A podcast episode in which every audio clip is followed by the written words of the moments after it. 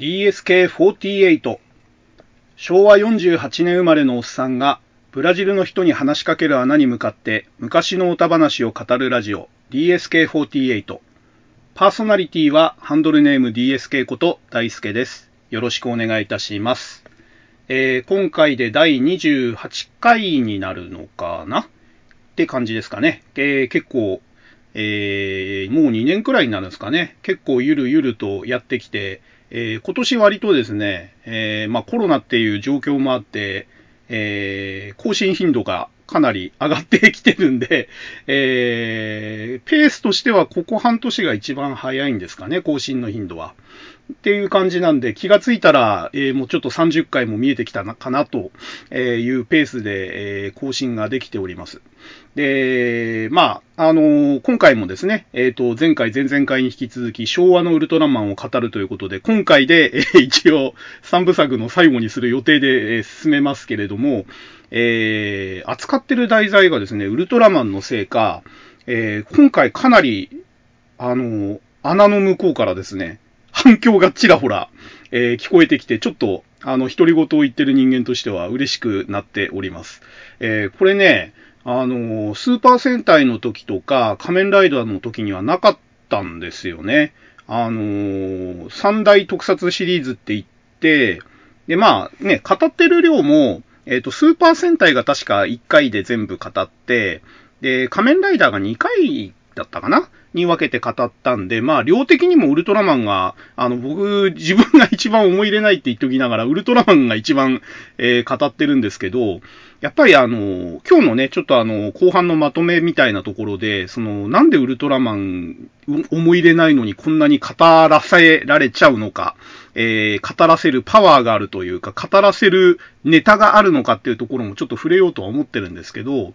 えー戦隊はやっぱりね、仮面ライダーに比べてね、ウルトラマンって、えーおそらくですけど、触れるのが早いんですよ。あの、幼児が触れやすい、やっぱり番組だっていうことで、えー僕もね、思い入れない思い入れないって言っても、やっぱり記憶にも残ってるし、なんだかんだ言ってやっぱり、あの、心の中にウルトラマンがやっぱりいるんですよね。で、多分同じような方がいるんでしょうね。だから戦隊とか仮面ライダーについては、特に、その、なんていうんですかね、えー、小玉を返す必要がないんだけれども、なんかウルトラマンの話を聞くと、ちょっと一言言いたくなるというか、えー、小小玉を返したくななるんでしょうね。なんでちょっと今回に関しては、珍しくですね、ブラジルの人に話しかける穴の向こうから、えー、何個かですね、反響が返ってきてて、ちょっと私としても、ああ、これはやっぱりウルトラマンだからなのかなっていう、えー、変な納得というかね、うん、なんかそういうものもあって、まあ、なかなか面白いなと思いました。さて、えー、前置き長くしちゃうとちょっと後編で終わるかどうかも怪しくなってくるんで、えー今回はもう前置きなしで、えー後編を始めたいと思います。で、えー今回は、えーまず最初ですね、えー昭和第2期シリーズの最終作品、えーウルトラマンレオですね。こちらから、えー入入っていきたいと思います。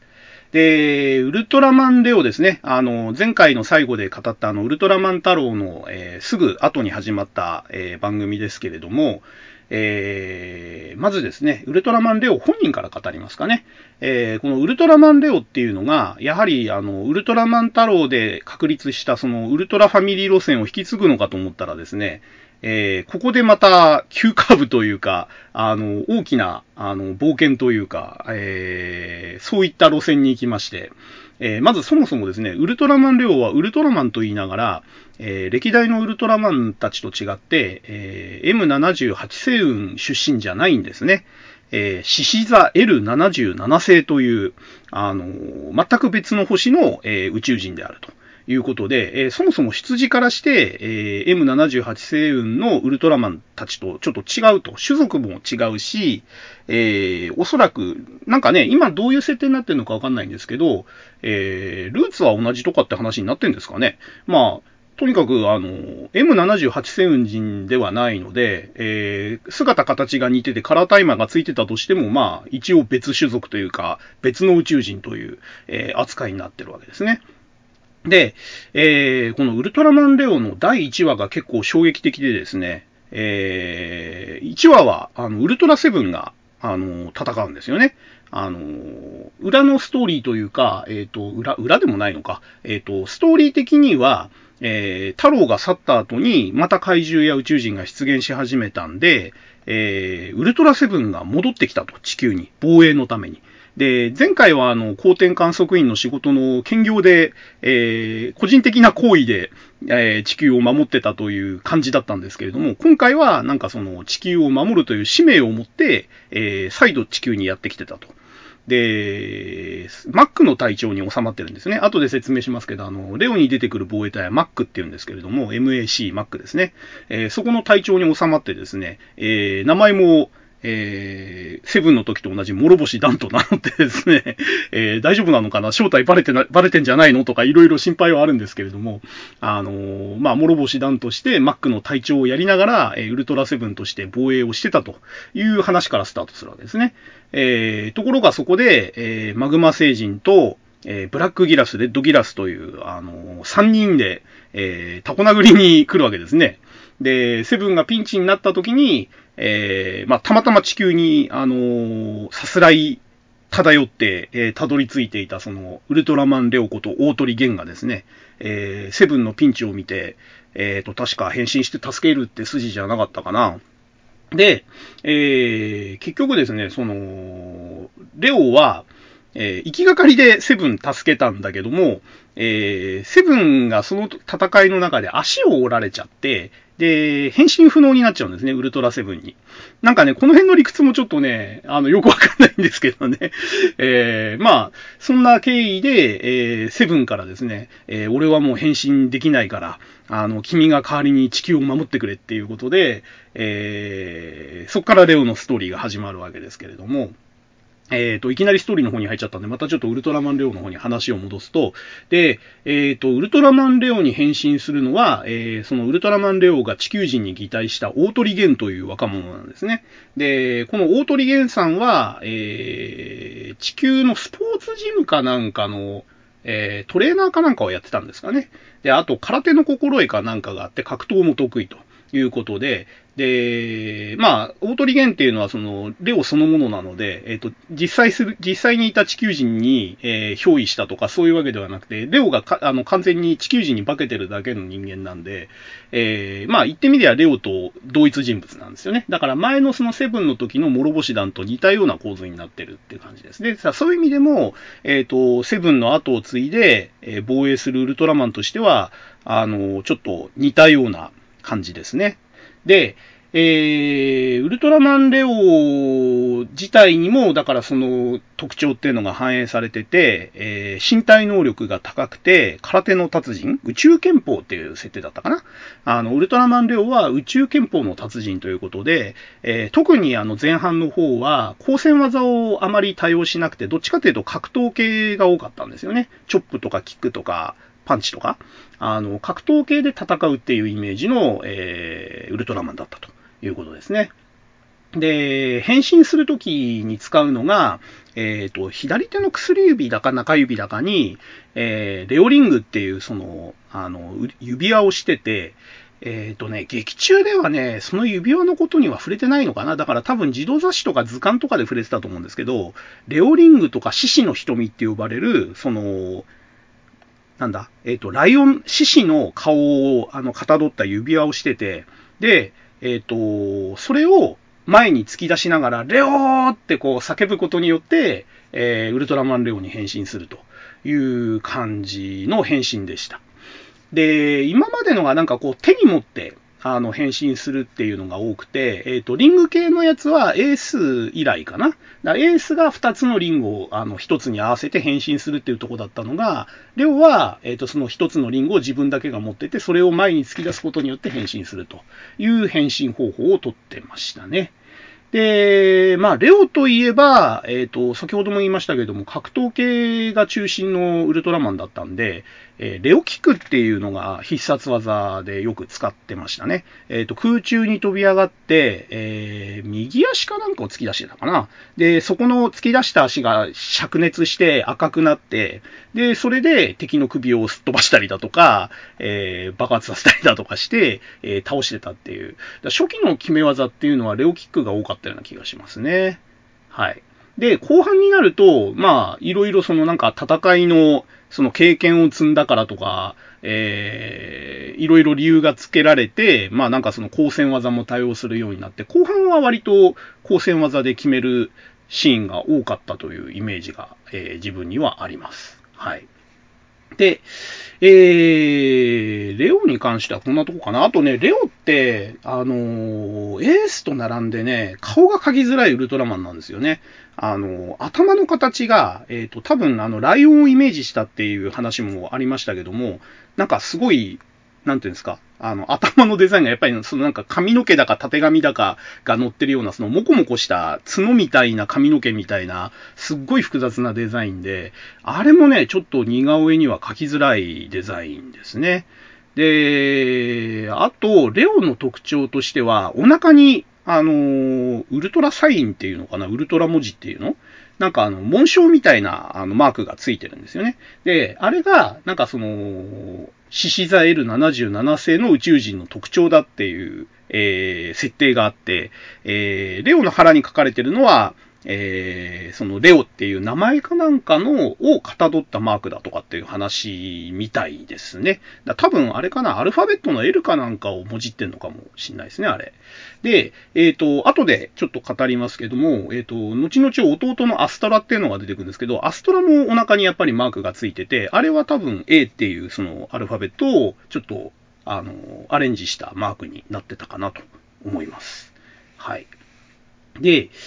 えー、そんなとこかな、ウルトラマンレオは。あ、そうそう。あと、前回のあの、太郎の話に絡めて言うと、そう、前回ね、太郎ちょっと私最終回勘違いしてたんですよね。あの、最終回は全然返信しないって言ってたんですけど、えっ、ー、と、後で調べたら、なんかあの、いわゆる A パート、B パート番組の前半と後半で、えー、話が違ってた、違ってたっていうか、前半で、えっ、ー、と、サメクジラと太郎が戦って、で、後半で孝太郎が、え、バルキー星人と戦うっていう流れだったみたいですね。だから僕はそれをなんかその話が別々だと思ってたんですけど、同じ話の中の A パート、B パートの話だったみたいですね。はい。っていうちょっと前回間違いがあったということで、結構ね、やっぱり後から聞き、自分で自分の話聞き返したり、えっ、ー、と、関連の、あの、情報とかを調べるとね、結構間違いありますね、やっぱり。あの、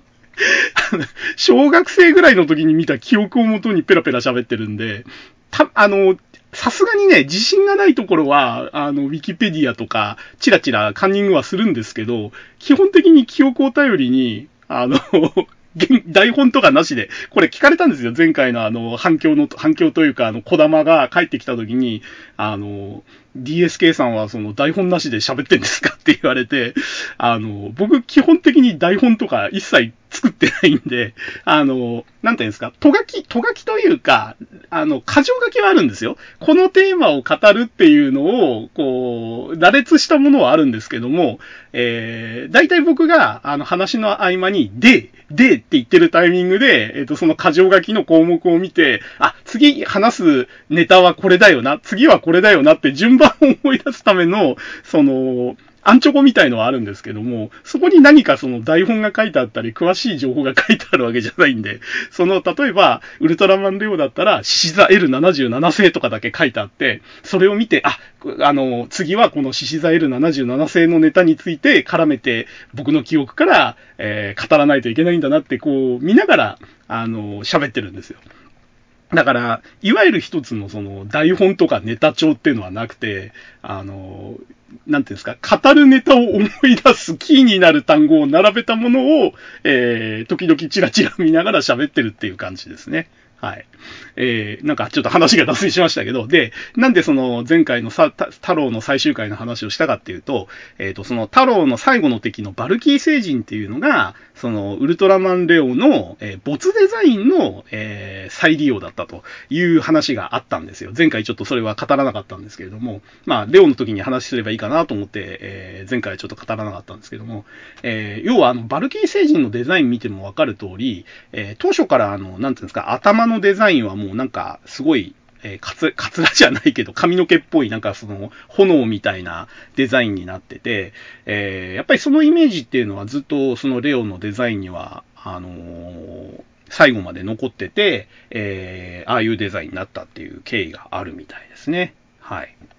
っていう感じかな、レオに関しては。はい。で、えーと、じゃあ話の方に行きましょう。レオの話自体ですね。でもさっきもちょっとあの冒頭のところでセブンがあの地球に戻ってきていて、マックの隊長をやっていて、で、えー、レッドギラス、ブラックギラス、マグマ星人の、えー、トリプルのタコ殴りにあって、えー、怪我をしたために変身できなくなって、で、そこにたまたま、あの、来てたウルトラマンレオがたす、あの、助っ人に入って、えー、行きがかり上、なんかセブンの、あの、公認みたいな形で地球を守ることになったっていうお話はもうしちゃったんで、えっ、ー、と、それ以降の話ですね。で、えっ、ー、と、その第1話から第2話にかけてかな、あのー、シーンがね、もう冒頭から暗いんですよね。あの、ブラックギラスとレッドギラスっていうのが、その、竜巻を起こしたり、洪水を起こしたりっていう、旗迷惑な怪獣で、で、第1話と第2話ってもうほとんどずっと、その水没シーンで撮ってるんですよね。もう大都市のビルが全部洪水で、えっ、ー、と、水没しちゃってて、まあ、撮影自体は多分あの水を溜めた、張ったプールかなんかで撮ってるんだと思うんですけども、その水が足、膝から腰あたりまで、腰まで入ってなかったかな、膝まで使って、なんかウルトラマンと怪獣がもう水浸しになってこう、豪雨と嵐の中、えー、真っ黒なその空の中で、えー、洪水でもう水浸しになってる街の中で戦うみたいなシーンがずっと続いてて、すごいなんかもう第1話から不穏な空気空気なんですよね、ウルトラマンレオって。で、そこで、えっ、ー、と、セブンがもう、あのー、リンチにあるという感じで、で、有名な話なんですけど、この第1話と第2話に出てきたウルトラセブンって、あの、耳がないんですよね。えー、本来のセブンってなんか三角形の耳が両脇についてるんですけど、えー、ウルトラマンレオの最初に出てきたウルトラセブンはなぜか耳がないということで、これ長年その特撮ファンの間ではなんで耳がなかったんだろうっていうのが、えっ、ー、と、謎になってて、えー、いくつか説があるらしいんですよね。えっ、ー、と、耳はもともと取り外し可能で、撮影の時に耳を付け忘れたんだっていう説だとか、あの、セブンとあの、太郎って、いとこだって話は前回したと思うんですけども、で、デザインも似てるんですよね、すごく。あの、顔なんかも、えっ、ー、と、セブンに角つけたら極端な話、ほとんど太郎なんですよね。ちょっと違うんですけど。で、えっ、ー、と、その、レオで使われたセブンの着ぐるみっていうのが、太郎の改造版だからじゃないかっていう説もあって、要はその太郎の角を外して、えー、まあ、アイスラッガーのとこだとか、顔の細部のとこをちょこちょこ手直ししてセブンとして使ったんじゃないかと。だから、えー、耳がないのは、その、本来太郎の角がついてたところを取ったまんまで耳をつけてないからそうなってんだっていう説があって、まあちょっとね、どれがその正しいのかって、確か結論出てないのかな？結論出てんのかな？なんかね、これも昔からずっと議論されてる話で、この耳なしウルトラセブンは何だったんだっていう話が、あの、レオの謎では、ね、レオに関わる謎では必ず定番として出てくるんですけれども、うーん、まあ、耳が別パーツで付け忘れるってことはあんまり考えにくいので、見た目すごいわかるんで、耳がないセブンって。だから、僕としては、えー、撮影に回す、間に合わせるために急ごしらえで太郎の着ぐるみを改造した時に耳を付け忘れた。角を取っただけで、えー、そのまま使っちゃったんじゃないのっていう説を、えー、僕は推したいですけどね。まあ、ね、そこまで、ど、どうなんでしょうね。着ぐるみの改造の方が早いのか、心臓した方が早いのかって、ね、ちょっとわかんないですけども、うん、ちょっとね、この耳なしウルトラセブンの、あの、着ぐるみの話については、どっかで真相を誰か結論付けてほしいなって昔からずっと思ってる話ですね。はい。で、えー、ウルトラマンレオですね、まあそんなか、不穏な感じの出だしで始まって、しかもウルトラセブンがね、足をボキッと折られて変身不能になるっていう、あのー、なんていうんですかね、子供にとってはあまりテンションの上がらないスタートなんですよね。ヒーローが、ね、それもウルトラセブンって結構当時人気だったんで、いきなりやられて変身ができなくなって、代わりにそのポットでの新人が 後釜をやるっていうところでもうすでにちょっと小学生のテンション下がりまくりなんですけれども、えー、でね、またその、変身不能になった諸星ダンさんがですね、えー、痛々しいんですよね。あのー、もう番組中二度と治らないんですよ、その足が。多分、あの、再起不能って言ってるぐらいなんで、相当な重傷だったんでしょう。あの、な、なんつうんですかね。あの、片手杖をつくんですよね。えー、あれなんかちゃんとした、あの、英語の名前あるんですよね。なん、なんとかデッキだか、なんとかステッキだかっていう名前の、なんかあの、右手で、えっ、ー、と、確か右手だったよな。なんかあの、握って、えっ、ー、と、つくタイプの、その、杖を、四六時中、その、ウル、ダンはやってるんですよね。で、マックの制服着て体調もやりながら、えー、片手に、あ、片足になんかそのギブスみたいのをつけた状態で、で、そっち側の方に、えっ、ー、と、ずっとこう、杖をガッチャンガッチャンって音させながら、つきながら歩くんですよね。で、えー、変身できなくなったその諸星団は、えー、ウルトラ念力っていう、そのセブンの時にも確か使ってたらしいんですけど、えっ、ー、と、両手をバッテンみたいにこう、顔の前で構えて、で、ギュワッとか言いながら、こう、ギューンって言って変なそのエフェクトがかかってですね。で、その怪獣とか宇宙人に金縛りみたいのをかけたりとか、そういうことをするっていうことで、レオを援護するっていう、後方支援みたいな役割になっちゃったんですよね。で、その、ウルトラ念力っていうのがすごいその体力を使うみたいで、えー、レオがピンチの時に、あの、ここぞというところでですね、あの、ダンが、ウルトラ念力っては言わなかったけど、なんか、フンとか、ギュワッとか言いながら、こう、ウルトラ念力をかけ始めるわけですね。そうすると、その怪獣の攻撃や宇宙人の攻撃が、その念力の力でピタッと止まって、レオがピンチを脱するみたいなシーンが何度かあるんですけど、えー、わずか10秒ぐらい使っただけでもう、すっごい油汗出して、クラクラクラクラして足元フラフラになってんですよね、諸星団が。だからウルトラ念力ってなんか、あのー、すごいパワーを使うんだなっていう描写は、すごい印象に残ってますね。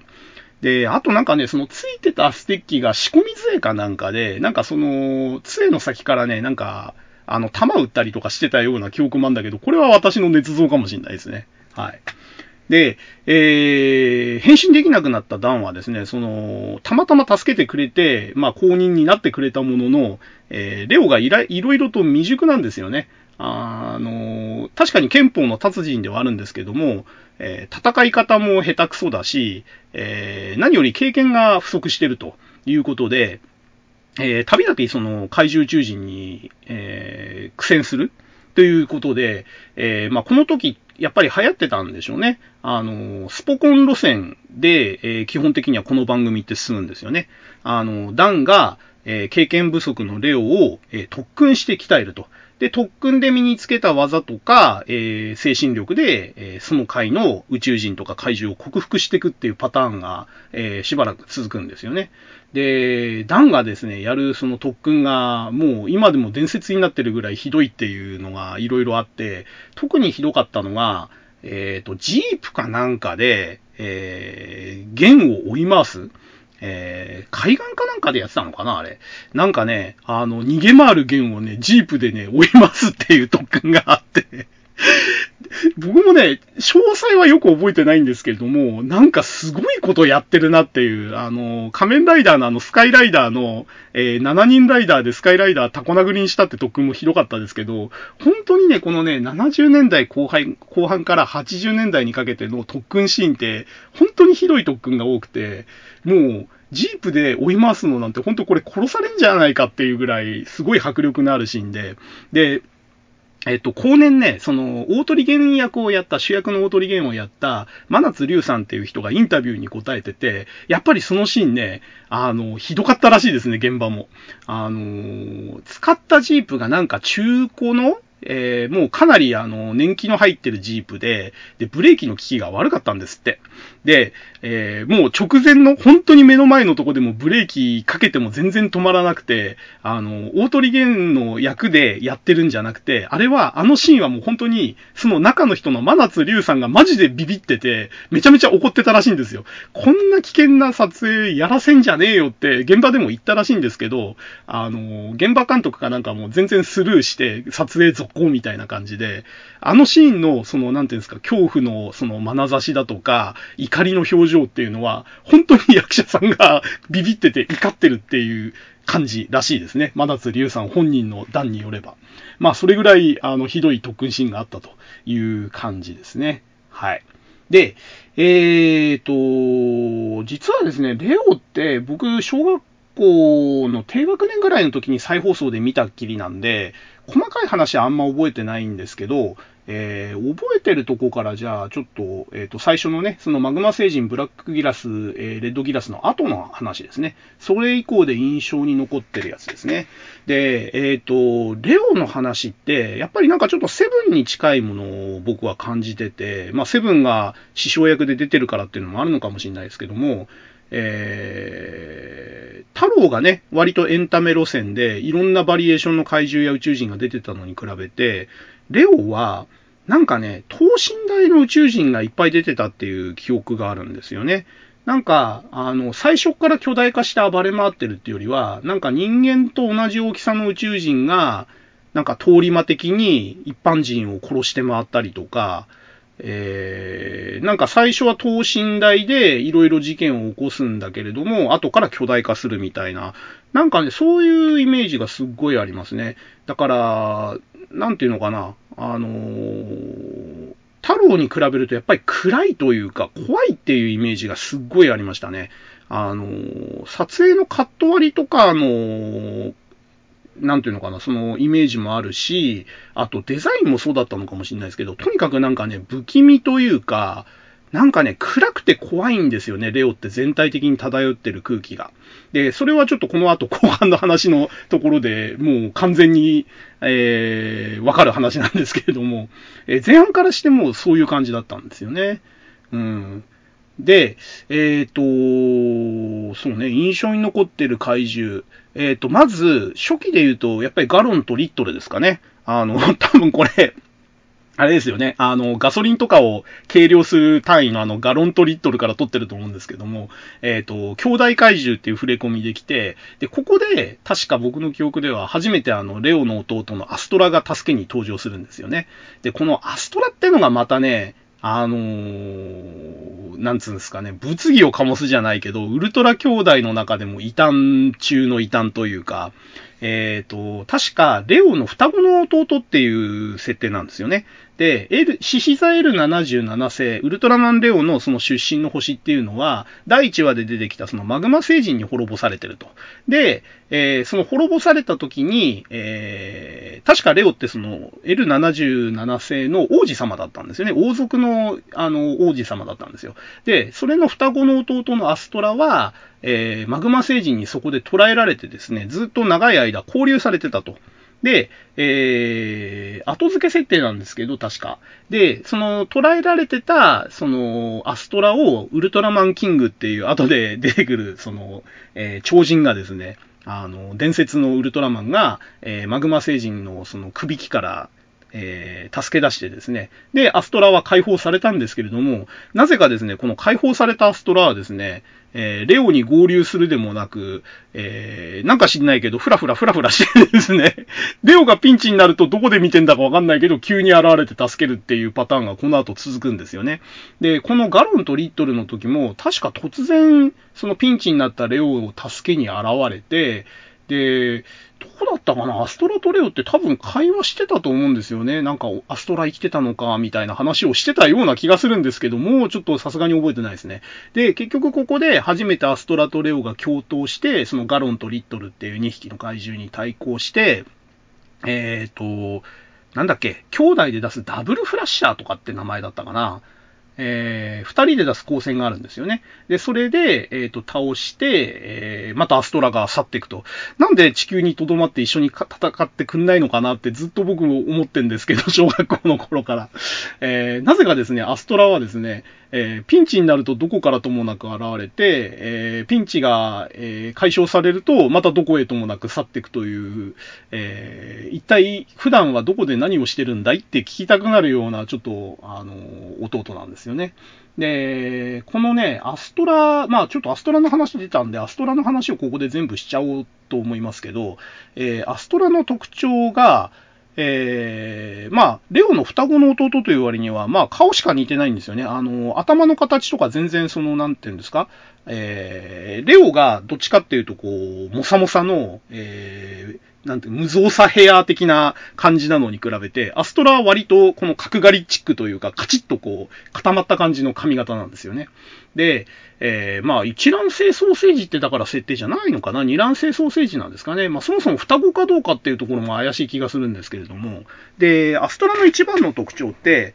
えっ、ー、と、確か左のももだったかな？左足のももかなんかに、えー、足輪みたいのがついてるんですよね。で、そこから鎖が垂れてて、えっ、ー、と、これが、その、設定書で言うとこのマグマチックチェーンっていうのかな？えっ、と、マグマ星人がつけた、その、投獄してた時につけてた足輪だっていう設定らしいんですよね。で、えっ、ー、と、ウルトラマンキングは、そのマグマチックチェーンのチェーンの部分は切れたんだけど、足輪だけはどうしても外せなかったということで、えー、現在に至るまで多分ゲスト出演するときはこの足輪がついた状態でアストラって出てるはずなんですよね。だウルトラマンキングでも外せない足輪ってどんな作りなんだよって感じなんですけど、まあ一度せそういう設定にしちゃったんで、もう外せないんでしょうね、多分これね。えー、なんでちょっとアストラのまあ、あの、チャームポイントみたいにもなってるんで、この足輪はもう多分これからもずっと外れないんでしょう、おそらく。はい。で、えー、アストラのね、あと、なんていうんですか、その変なとこっていうか不遇なとこっていうのは、まあ、ね、さっき言った通り、どっからともなく現れて、どっからともなく去っていくっていう変なところもそうなんですけど、えー、名前もね、ずっとアストラしかついてないんですよね。えー、レオがウルトラマンレオって呼ばれてるのになぜかアストラはウルトラマンアストラにはならないんですよ。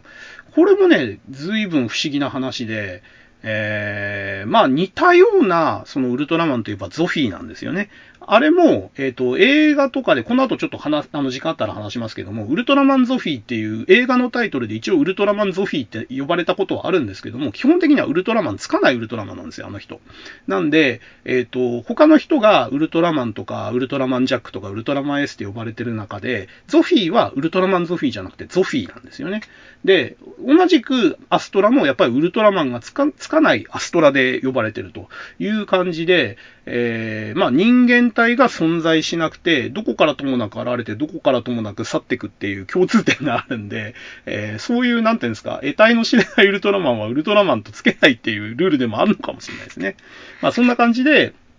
えー、レオの弟なんだけれども、ウルトラマンがつかない、えー、謎の男アストラというのがここで登場したっていう話ですね。はい。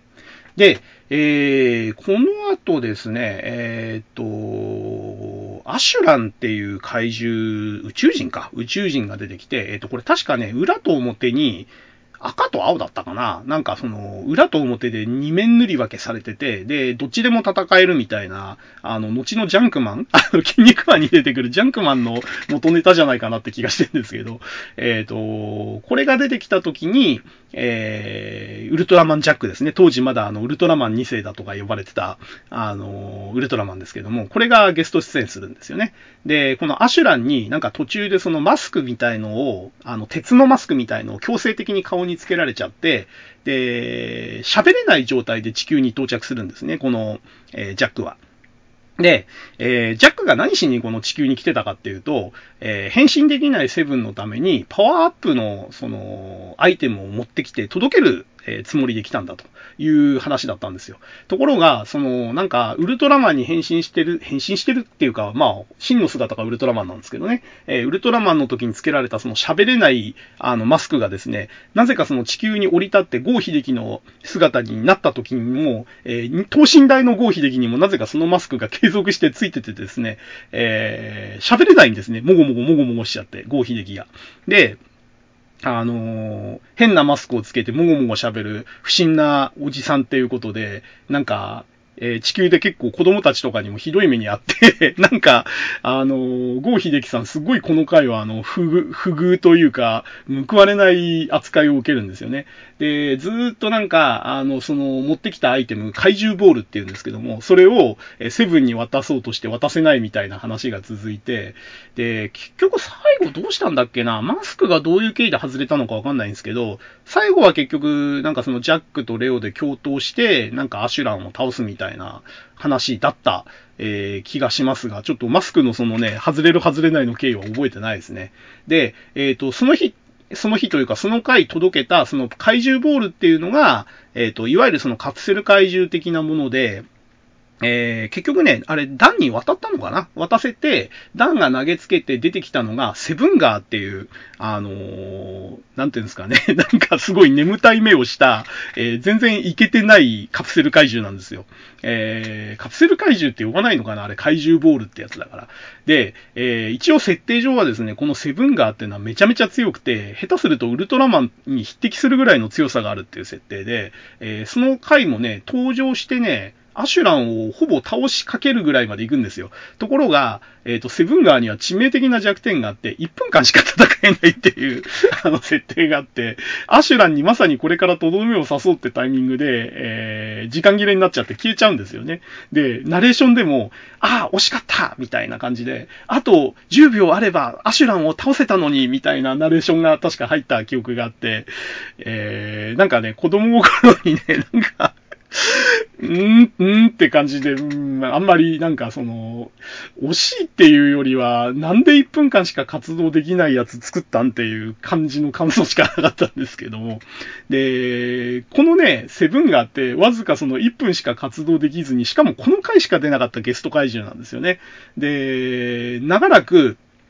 えー、なんていうんですかね、マイナーというか、あの、マニアには人気あるんですけれども、デザインもちょっと、なんていうんですか、微妙だし、そもそも出演してた回が一回こっきりっていうすっごいマイナーな怪獣だったのが、えー、この前ですね、ちょっと私見てないから風の噂なんですけれども、今まさに現役でやってるそのウルトラマン Z っていうあの最新のウルトラマン番組があるんですけども、そこに人間側の、えー、怪獣攻撃兵器として、え、セブンガーが復活してるらしいんですよね。えー、多分、その、なんだ？ゴジラシリーズでいうその人間側に、えー、味方っていうか人間側の兵器として出てくるメカゴジラみたいなのと同じような感覚だと思うんですけども、えー、まああれは敵を味方にしたからちょっと意味、意味合いが違うか。まあとにかくその、ウルトラマンの、えー、持ってるえー、怪獣ボールの怪獣としてではなくて、人間側がその科学力を駆使して、怪獣洋撃兵器として作ったセブンガーが、えー、今、そのウルトラマン Z っていう番組に出てるらしいんですね。しかも、一回こっきりとかじゃなくて、レギュラーとして出てるらしいので、えー、ちょっとそれ聞いてね、ウルトラマン Z を見たくなりましたね、僕は。はい。まあ、分かってるあの、スタッフが作ってるんでしょうね。当時、おそらくこれ、レオを見てて、セブンガーを見て育ったような人たちが今作る側に回ってて、えー、自分たちのウルトラマンにセブンガーを出したいということで出したんじゃないかなと思ってますね。はい。で、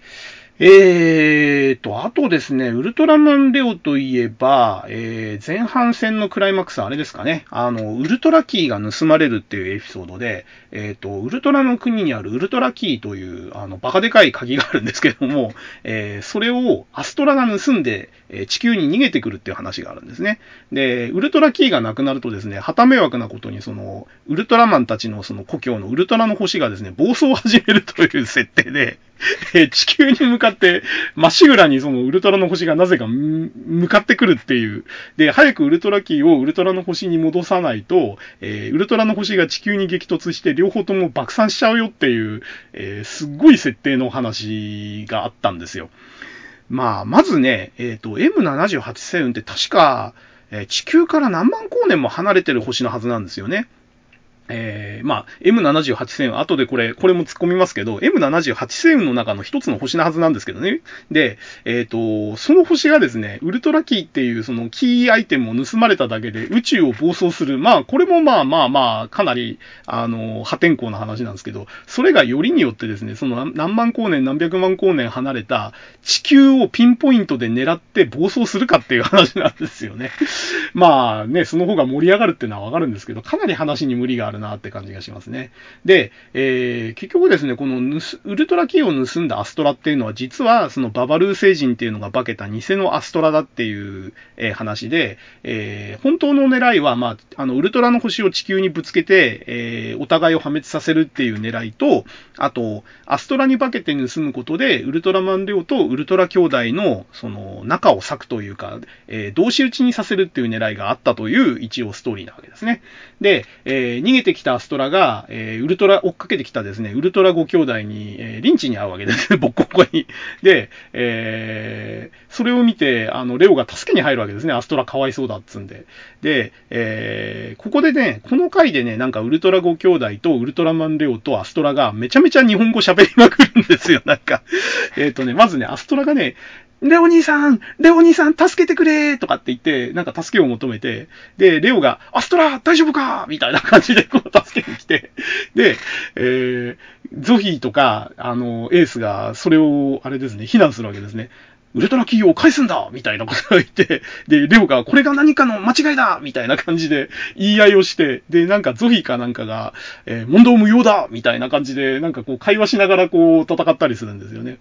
で、これをね、小学校の頃見てた時に、ウルトラマン喋りすぎだろって僕は思ったんですよね。えー、今までもね、喋るは喋るんですけど、これね、前回か前々回の時も言ったんですけど、ウルトラマン僕は喋りすぎちゃダメだと思ってて、えっ、ー、と、特に昭和の時はですね、もう平成のウルトラマンは喋りまくりなんてどうでもいいんですけど、どうでもいいっていうのは別に悪い意味で言ってんじゃなくて、えー、ウルトラマンはもうそういうものに今は変わってるんでいいんですけど、当時の昭和のウルトラマンってあんま喋んないイメージがあったんで、このね、回のあの、ウルトラ5兄弟プラス、えー、レオとアストラがベラベラベラベラ喋りまくるのは僕は本当に違和感があって、えー、まあ、会話がなきゃね、あの、話の筋がわかんないっていう理由はあるのはわかるんですけども、なんかね、このね、喋りまくるウルトラ兄弟ウルトラマンレオっていうのはめちゃめちゃ私は違和感がありましたね。はい。で、えーと、なんでさっきからね、ウルトラ5兄弟って言ってるかっていうと、前回も言った通り、太郎は、あの、最終回であの、ウルトラバッジを返しちゃって変身できなくなっちゃってるんで、えー、このレオにゲスト出演した時のウルトラ兄弟っていうのは、太郎を抜いた5兄弟なんですよね。だゾフィーと初代のマンと、あ、で、セブンもいないのか。だからセブンも抜けてるから、えっ、ー、と、実質4人ですね。えー、5兄弟じゃなくて4人ですね。ゾフィー、えー、初代マン、ジャック、エース。この4人が、えー、追っかけてきて、えー、アストラをタコ殴りにするっていう話ですね。そうそうそう。セブンは諸星団で変身できないし、太郎はウルトラバッチ返して変身できないってことで、この2人は、えー、欠席という感じのお話でした。で、結局最後これなんか、あのー、ここでウルトラマンキングが初登場するのかなえっ、ー、と、ウルトラマンキングが出てきて、えー、洗礼光線とかっていう、ものすごくあの 怪しい名前の光線をアストラに放出して、で、それを浴びたあの、アストラは正体のババルー星人が露見して、えー、めでたしめでたしみたいな話だった、えー、気がします。はい。で、えっ、ー、と、このウルトラマンキングっていうのがまたなんつうのか、えー、デザインもね、微妙だしね、存在も微妙だしね、僕はウルトラマンキングってあんま好きじゃないんですよね。えー、名前自体もね、もう、なんていうのかな、王様ってもうつけちゃうセンスっていうの？えー、ウルトラマンキングっていう名前自体が僕は嫌いですね。あの、デザインもね、あの、おじいちゃん髭の生えたおじいちゃんをイメージしてると思うんですけども、えっ、ー、とね、なんかね、スーツも茶色かなんか、茶色だか、なんか緑色、あ、なんか暗い緑色だか、なんかね、すっげえ地味な色合いの、ああれなんですよね、おじいちゃんっぽいやつで、もうね、マントつけてるのも嫌だし、色も嫌だし、デザインも嫌だし、え名前も嫌だしで、僕、ウルトラマンキング、あの、この際はっきり言っておきますけど、大嫌いなんですよ。ほんで、なんか奇跡のあのウルトラマンとか伝説のウルトラマンとか言われ、言ってる割にはマグマグネチックチェーンの一つも切れやしないっていうか、チェーンは切れるけど足輪は取れないみたいな中途半端な強さだし、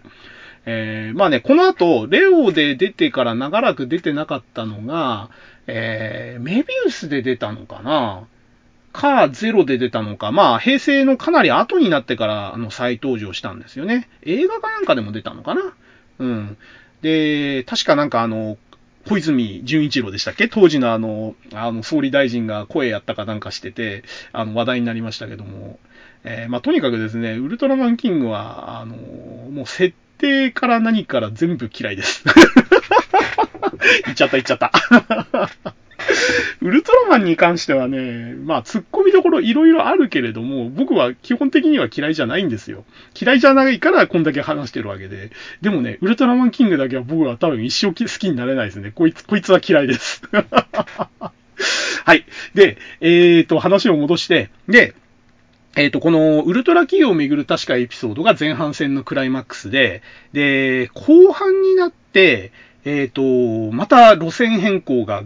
起こるんですね。で、これがやばかったんですよ、この路線変更が。えー、もう知ってる人は知ってますけども、えー、円盤生物シリーズ、円盤生物だっけ？えっ、ー、と、円盤生物シリーズっていうのが始まって、で、それの第1号としてですね、あの、シルバーブルーメっていう円盤生物が出てくるんですよ。で、この円盤生物っていうのは、えー、ちょっと簡単に説明すると、えー、ブラック指令っていうなんか水晶玉を持って、えっ、ー、と、呼び出す、えっ、と、怪人物が地球にいてですね、で、こいつがなんかその水晶玉をかざすと、え故郷のブラックスターからですね、えっ、と、一体ずつその円盤生物っていうのが円盤状の形形で飛行してくるんですね。で、えー、円盤状のまま戦うことは基本なくて、円盤の形からなんかその怪獣体に変身して戦うみたいな、あの、ちょっと決体な動物、動物じゃないや、怪獣だったんです。ですけれども、あのーそれのね、第1号のシルバーブルーメっていうのがとんでもねえことをやりましてですね、えー、レオの防衛隊のマックっていうのは宇宙に、ステーションがあって、そこで活動してるんですけども、その宇宙ステーションをですね、襲って、全滅になっちゃうんですよね、いきなりマックを。あれはね、小学生の時見てトラウマでしたね、僕は。いや、これもね、トラウマ界って言われてて、えっ、ー、と、この Mac 全滅の回はですね、えー、今見ても怖いですよ、大人が見ても。あのー、この回、ちょっとじゃあ、あの、レオの多分、今回の話のもうメインになるとこだと思うんで、詳しく話しますけど、えっ、ー、と、その宇宙基地で、宇宙ステーションで隊員の誕生日かなんかやってんですよね。で、誕生日をしてるシーンが始まったと思ったら5秒ぐらいでいきなり警報が鳴って、あの、未確認飛行物体だか生物だかが猛スピードでこっちに向かってますみたいな感じで、急に、あのー、やばい雰囲気になるんですよ。で、その警報が鳴ってから10秒くらいでマック基地に到達してシルバーブルーメが、えー、めちゃめちゃでかい怪獣なんで、基地ごと飲み込み始めるわけですよ。で、えー、もう緊急事態だっつんで、もう基地の中警報を鳴りまくるわ、ビカビカ赤いランプはつくわ、で、隊員は右往左往するわ、大騒ぎになって、で、えー、諸星団がですね、えー、全員脱出しろって言って、なんかあのー、なんだっけ、えっ、ー、と、マットは、マット、マットじゃねえや、マックだ。えっ、ー、と、えっ、ー、と、なんだっけな、あの飛行機の名前忘れちゃった。えー、マック、マッキーか。マッキー1号とマッキー2号で脱出しろみたいな感じで隊員に指示出して、で、お、ゲンも捕まえて、えっ、ー、と、お前はなんか生き残るんだみたいな感じで、俺はここに残ってどうのこうのみたいな感じで、えー、なんかそんな指示を出すんですよね。で、えっ、ー、と、ゲンがなんか一緒に残って戦いますみたいなことを言うんだけど、えー、諸星団が、なんかその、お前が生き残らなかったら地球は誰が守るんだみたいな感じで、ここは俺に任せて、お前は逃げるんだみたいな感じで、で、結局なんか放り出されるかなんか追い出されるかなんかして、で、えー、問題はですね、マックの隊員がそのマッキー1号と、えー、2号に乗って脱出しようとするんですけど、えー、脱出口でですね、シルバーブルーメンが待ち構えてて、飲み込んじゃうんですよ、戦闘機ごと。で、そのシーンを全部やるんですよ、詳細に。えー、なんかあの、目の前に迫ってくるシルバーブルーメンの口の中に戦闘機が飛び込んで、で、食われた隊員たちがコックピットで、うわー助けてくれとか言いながら、飲み込まれてくシーンとかも全部やって、で、えー、結局ね、あの、レオに変身して、あの、ゲンは脱出するんですけど、ダウンはそのまんま基地ごと飲み込まれて行方不明ってなっちゃって、で、隊員たちも当然その戦闘機ごと飲み込まれて、で、シルバーブルメは全部、えー、飲み込んで、満足満足で地球に向かっちゃうんですよね。で、えっ、ー、と、これが本当に前半の出だし10分ぐらいで行われて、で、えっ、ー、と、地球に逃げたね、ゲンが、あの、今度は地球がそのシルバーブルメに襲われてるんですよね。で、えっ、ー、と、ゲンが戻った時にはもうシルバーブルメの襲撃が終わった後だったのかな。で、えー、街中がもう大被害に遭ってて、で、お世話になってたその、近所のお姉さんだとかお母さんだとか、えっ、ー、と、その人たちが、えっ、と、生きてるかどうかわかんないと。で、その、弟分みたいな子供だけが、あの、助かってて、で、二人で探すんですよ、その生き残りを。えっ、ー、と、大丈夫かなお姉さん、大丈夫かなお母さんみたいな感じで、お母さんだったかな？なんかとにかくその近所のおばさんとお姉さんみたいなのを二人で探すんですよね。で、そしたら、その二人の目の前で、えっ、ー、と、避難所か死亡者リストみたいな、その、死亡者リストだったかな？かなんかみたいのを貼り出すシーンがあって、で、そこに、その探してた二人の名前がババーンって出て、二人がガビーンってショック受けるっていうすっごいトラウマシーンがあって、だからそれがね、前半パートなんですよね、確か。だから宇宙でマック基地が全滅して、地球で知り合いも殺されて、みたいな、もう、めちゃくちゃ絶望感溢れるシーンが前半で終わって、で、後半は、えー、その、一旦、えっ、ー、と、破壊しまくって、あの、小型化してた、そのシルバーブルーメンがまた巨大化して、で、地球で暴れ始めるわけですよね。で、レオが、えー、マックのみんなの仇、えー、なんとかちゃんの仇、みたいな感じで怒りで変身して、シルバーブルーメと戦うんですけども、戦ってる途中で、シルバーブルーメのその口の中に手を突っ込んで、中でまだ消化しきれてないマッキー1号とか2号の戦闘機をこう、体内から引きずり出すんですよ。で、そのシーンがまた何て言うんですか、もう、いろんな意味でトラウマになるシーンで、えー、ちょっとね、もうね、体内で溶けかかってる戦闘機が2、2体ぐらい引きずり出されるのかな ?2 機ぐらい。それがズルズルズルってこう、レオのえ手によって体内から引きずり出されて、でももう明らかに助かってないんですよ。もう戦闘機が半分溶けかかっててドロドロの状態で体内から引きずり出されて、それでもそのシルバーブルーメの中から助け出さずにはいられなかったみたいな、そのレオの、えー、気持ちを思うと本当にもう見てらんないというか、まあ、すごい、えー、回でした、この回は。で、えっ、ー、と、なんでね、こんなね、凄惨なシーンになったかっていう裏話はいろいろ語られてて、えっ、ー、と、僕が聞いた話では、当時オイルショックっていうね、まあ昭和のおっさんおばさん世代にはあの、おなじみの、まあイベントっていうか、当時あった事件というか、まあそういう話があってですね、要はその石油が、あの、輸入できないと。えー、足りなくなっちゃった、不足しちゃったっていうことで、えっ、ー、と、テレビの放送時間がカットされたり、予算がカットされたり、いろいろ当時の番組に影響あったんですよね。で、えー、ウルトラマンレオもですね、ただでさえその予算カツカツでやってたところに、えー、そのオイルショックが原因で予算をさらに大幅カットされちゃって、えー、もう出演者をいっぱい出すことができないと、ギャラを払いきれないということで、ここで、えー、防衛隊のメンバーを大幅に減らしてですね、まずギャラをカットしましょうということで、えー、それまでマックの隊員、えー、ね、あの、モブみたいな人も含めて10人くらいいたと思うんですけども、えここで全員死んだってことにして退場していただいて、で、えレギュラーで出ていた、え役者の方々もギャラが高い人には、え退場していただいて、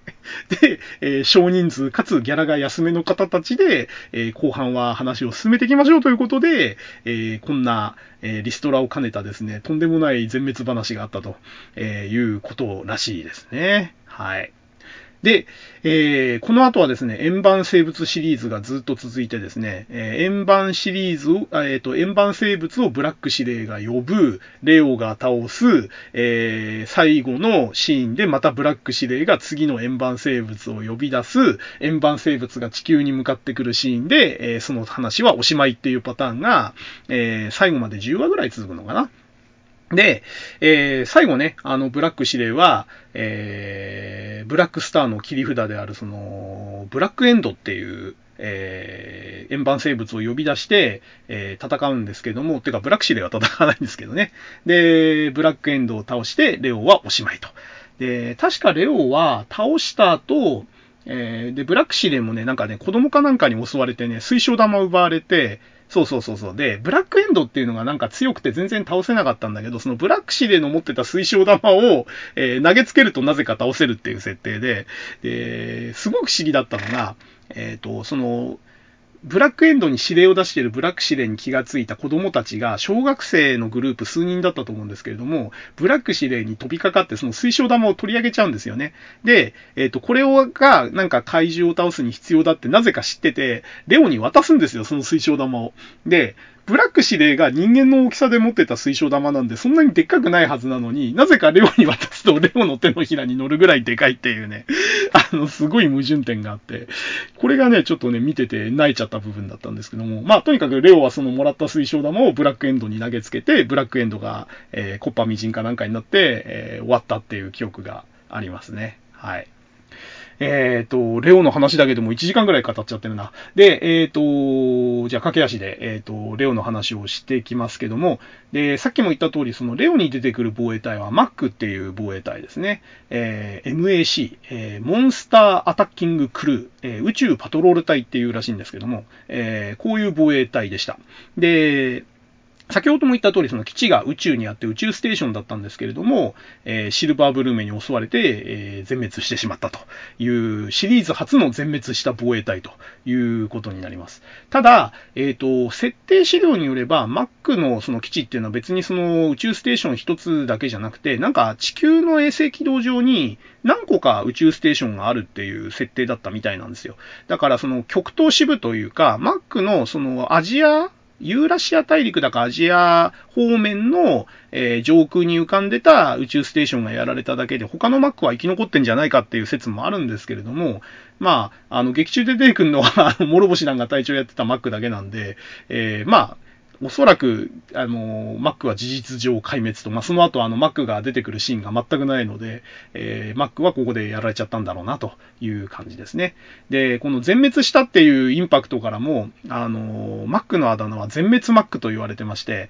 で、昭和の第2期シリーズの防衛隊を、えー、象徴するその、なんていうんですか、呼び方っていうのがあって、えー、まず、えー、何か問題が起こるたびに、マットは解散だって言われる解散マットっていう、あの、帰ってきたウルトラマンのマットですね。あそこは、たびたびたびたび解散って言われるんで、解散マットっていうあだ名がついてて、で、えっ、ー、と、ウルトラマンエースのタックはですね、えー、何か問題起こすたびに謹慎だって言われるんで、謹慎タックっていうあだ名がついてて、で、えー、ウルトラマン太郎のザットはですね、えー、こと、ことごとくですね、敵にやられて脱出って言ってすぐ脱出するんで、あの、脱出ザットっていうあだ名がついてるんですよ。で、えー、先ほどから言ってる通り、マックは全滅したんで、全滅マックということで、えー、第2期シリーズの防衛隊の覚え方は、えー、解散マット、謹慎タック、脱出ザットに全滅マックという感じで覚えると、えー、第2期の防衛隊は完璧という感じになりますね。はい。で、えー、レオの話の最後で主題歌の話をしましょう。えー、主題歌のウルトラマンレオですね。えー、これ、悪友さん作曲のね、あの、すごい不穏な、え、歌詞ですね。えー、と、テレビ版ではね、2番、2番、2番が使われてたんですよ。えー、と、突然嵐が巻き起こりで始まるやつですね。えっ、ー、と、1番は宇宙にきらめくエメラルドで始まるんで、えっ、ー、と、1番の方は、あの、いわゆるその、なんていうんですかね、で、歌い出しがね、宇宙にきらめくエメラルドってことで、えっ、ー、と、地球のことを歌ってて、で、2番は突然嵐が巻き起こりって、まあ不穏な空気で始まるんですけど、えー、何せ歌詞の中に地球の最後が来るというとか、えー、何かの予言が当たるときとか、えー、不穏な歌詞が多いんですよね。で、これは、えっ、と、当時の、あの、世紀末ブームみたいなのがあって、えっ、と、日本沈没っていう映画がそのちょっと前に作られてたりとか、あと、ノストラダムスの大予言がちょうどこの頃大ブームで、あの、世紀末に地球というか世界を破滅するっていう思想が蔓延してた時期だったんですよね。あと、超能力ブームとかもこの頃あって、オカルトブームがすっごかったんですよ、この頃。なので、えっ、と、その辺を反映した、時代を反映した歌詞っていう感じが、あの、する、なんていうのかな、悪友さんのそのセンスが、あの、すごく溢れた、あの、歌詞だと思いますね。で、えっ、ー、と、だから、ウルトラマンレオンの中に出てくるのは、そういう、そのなんか、あの、世紀末思想、あの、とか、えっ、ー、と、世界が破滅する思想みたいなのが、すごくなんか、あの、物語のカラーとしても出てて、その怪獣とか物語の作りとかも、なんというかその、暗い世相というか、えー、不穏な空気がずっと流れてるような、えー、感じでした。で、えっ、ー、と、このウルトラマンレオはですね、あの、大鳥原役をやった真夏龍さんご本人が歌唱されてるということで、で、結構うまいんですよね、この歌。えっ、ー、と、僕ね、このウルトラマンレオの歌大好きで、えっ、と、多分その昭和のウルトラマンシリーズでは太郎と同じくらい好きですね、これ。まあ、同じ悪友さん作曲、作詞っていうのもあるのかもしれないですけども、あの、非常にキャッチーな、あの、歌詞で、メロディーもすごいなんか盛り上がるという、あの、いいですよね。あの、最後にレオ、レオ、レオってこう、あの、連呼するとことかも僕大好きで、で、えっ、ー、と、本人が歌唱したっていう例で言うと、あの、ウルトラシリーズで言うと、あの、帰ってきたウルトラマンも、えー、ご本人が歌唱されてますし、あれもまあまあ、まあまあというか、かなり、あの、僕は大好きで、うまいなと思ってるんですけども、えっ、とね、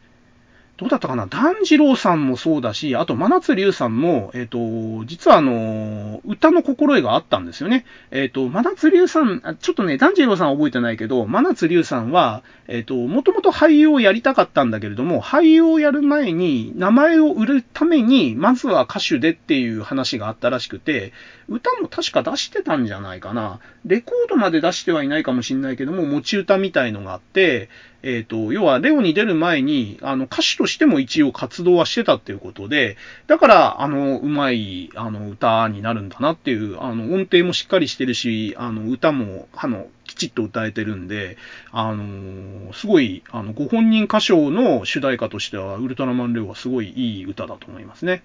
で、えっ、ー、と、挿入歌で出てる星空のバラードっていうのもね、あの、すごいいいバラードで、これ、あの、僕、挿入歌って基本あんま好きじゃないんですよ、特撮の挿入歌って。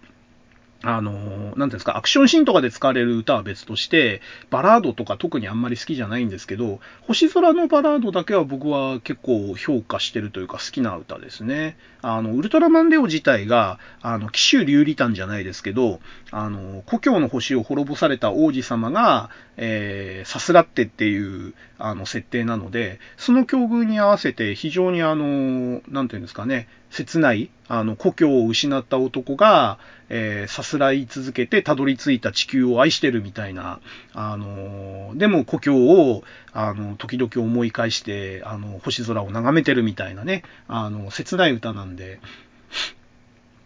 あの、星空のバラードは僕は結構好きな、あの、挿入歌です。で、えっ、ー、と、主題歌はね、あの、さっきのあの、円盤シリーズ、円盤生物シリーズに入ったところで、戦いウルトラマンレオっていう歌に変わるんですよね。で、これが本来、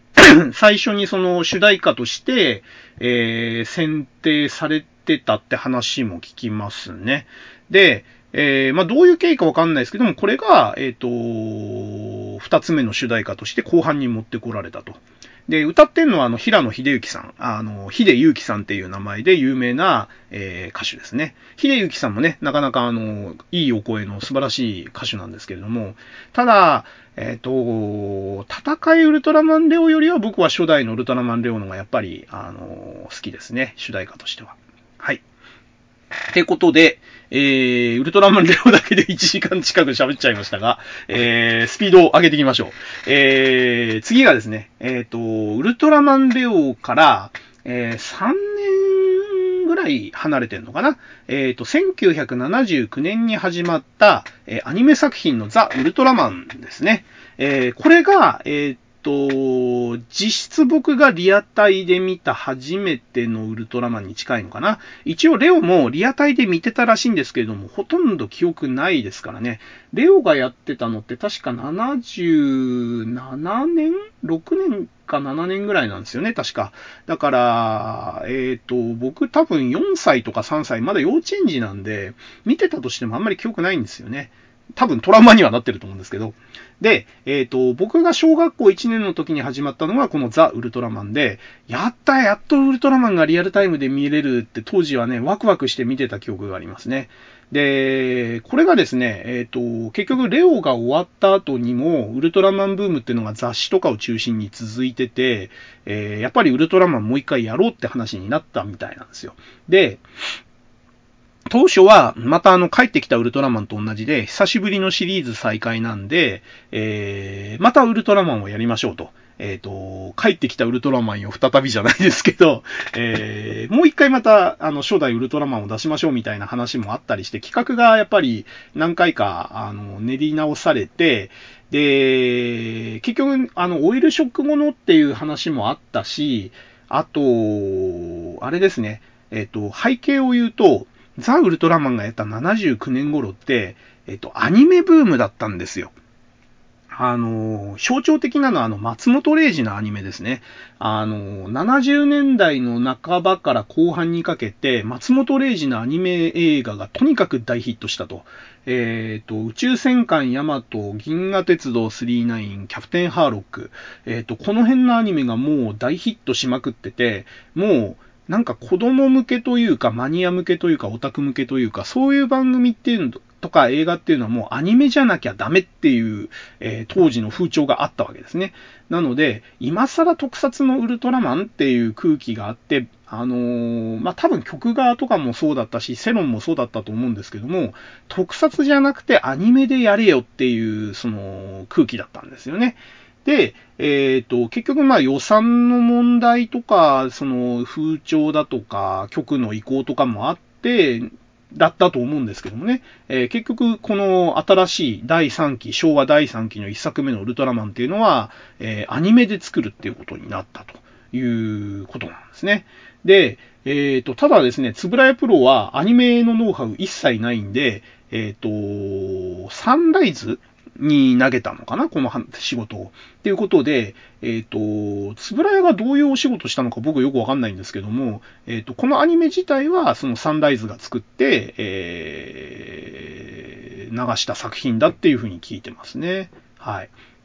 で、えっ、ー、と、主人公がね、光長一郎っていうね、ちょっと特撮ではお目にかかれないアニメチックな名前で、あんまり現実にいないようなね、えっ、ー、と、その辺からもね、すごくアニメっぽいなっていう感じがする作品です。で、えー、さらに言うと、この光長一郎役、主役の声をやってたのが、えー、富山圭さんという声優さんで、この方は、あの、宇宙戦艦ヤマトの主人公の古代進役をやって当時大人気の人だったんですよね。だから、これが、あの、やっぱりその、アニメブームというか、ヤマトブームというか、えっ、ー、と、それに乗っかってる証拠の一つなのかなっていう感じがしますね。で、さらに言うと、えー、この光超一郎がですね、えっ、と、ビームフラッシャーっていうその星型のアイテムを額につけたり、その腕で掲げたりして変身するんですけど、えー、その変身した後のウルトラマンですね。これの声を、えー、イブ・マサトさんがやってたと。で、このイブ・マサトさんって、えっ、ー、と、知ってる人は知ってますけども、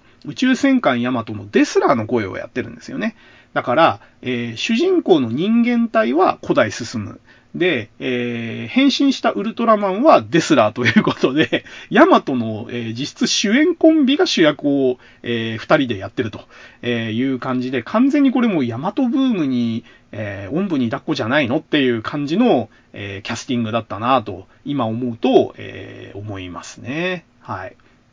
で、えー、っとね、これリアタイで見てたんですけれども、何せ小学校1年生で、それ以降僕再放送とか一切見てないんですよ。だからザ・ウルトラマンは本当に小学校1年の時の記憶しかないんで、えー、うろ覚えだし、おそらく間違えて覚えてることいっぱいあると思うんで、これから喋ることは一切信じないでください。今まで以上に。今までのが、えー、話、えー、3割ぐらいだとしたら、これ話1割ぐらいで聞いてください。もう本当にね、小学校1年って、僕、だから今、そうだよね、もう40年前ですよ、40年前。もうね、そんな記憶、覚えてるわけないですよ。でも、えー、まあその後ね、図鑑とか雑誌とかでも保管してるんで、そういう記憶も含めて、えー、ちょっと話しますね。で、えっ、ー、と、この、光超一郎がビームフラッシャーで変身する、そのウルトラマンは、当初ウルトラマン、ウルトラマンって言われてたんですけども、えー、後半ですね、えー、このウルトラマンの正体というかバックボーンが明らかになる話が続くんですね。で、前半と後半で大きく変わってて、えっ、ー、と、前半がまあ当然地球を舞台にした話なんですけども、後半はですね、そのウルトラマンの故郷である U40 っていう、あの国があって、星というか国があって、で、えー、そこに、え、移動して、え、U40 を舞台に戦うみたいな話になってた気がしますね。で、えー、その U40 の話が出てきた時に、初めてそのウルトラマンの本名はジョーニアスっていうんだと。ウルトラマンジョーっていうんですけども、えっ、ー、と、略称で。えー、本名はジョーニアスというと。いう設定が明かされてですね、以降、あの、まあ、地球人がウルトラマン、ウルトラマンって呼ぶんですけれども、えっ、ー、と、光超一郎自体が、えっ、ー、と、一体化してるそのウルトラマンをジョーニアスって呼んだりとか、えー、ウルトラマン同士はジョーって呼んだり、ジョーニアスって呼んだりっていう感じで、えー、今まで以上にですね、その、それまでのウルトラマンシリーズ以上に、なんかその、人間臭いというか、ウルトラ一族っていうのはこんなにいっぱいいてっていう群像劇みたいな作りになっていくんですね、後半は。で、えっ、ー、と、その U40 っていうウルトラの国が初めてその、なんていうんですか、ゲスト会とか一回こっきりの描写ではなくて、もう話の中心になって続くっていうのが、初めて行われたのがこのザ・ウルトラマンで、で、U40 には、えー、人間の大きさのままでウルトラマンになる人たちと、えー、巨大化できるエリートグループみたいなのが2つあって、で、ジョーを含めた、えっ、ー、とね、確かね、7人か8人だけなんですよ、巨大化できるウルトラマンって。だそこでちょっとバランスをとってる感じですね。あの、ウルトラマンみたいに、ウルトラの国の人たち全員巨大化して全員光線出せるって言ったら、えー、仮に人口がね、10億とか20億でも、ウルトラマンが20億人いたら宇宙征服できちゃうよねって話で、ちょっとパワーバランス的にあれなので、えー、U40 の人たちは、ほとんどの人はウルトラマンの格好はしてるんだけれども、大きさ自体はウルトあの普通の人間と同じ大きさなんですよっていう設定でしたね。で、えー、その中でも、その特殊な、えー、能力というか、あのー、エリートみたいな形の7人だか8人だかだけが巨大化して、まあ、ウルトラマンとして超人的な、えパワーを発揮できるっていう設定に確かなってました。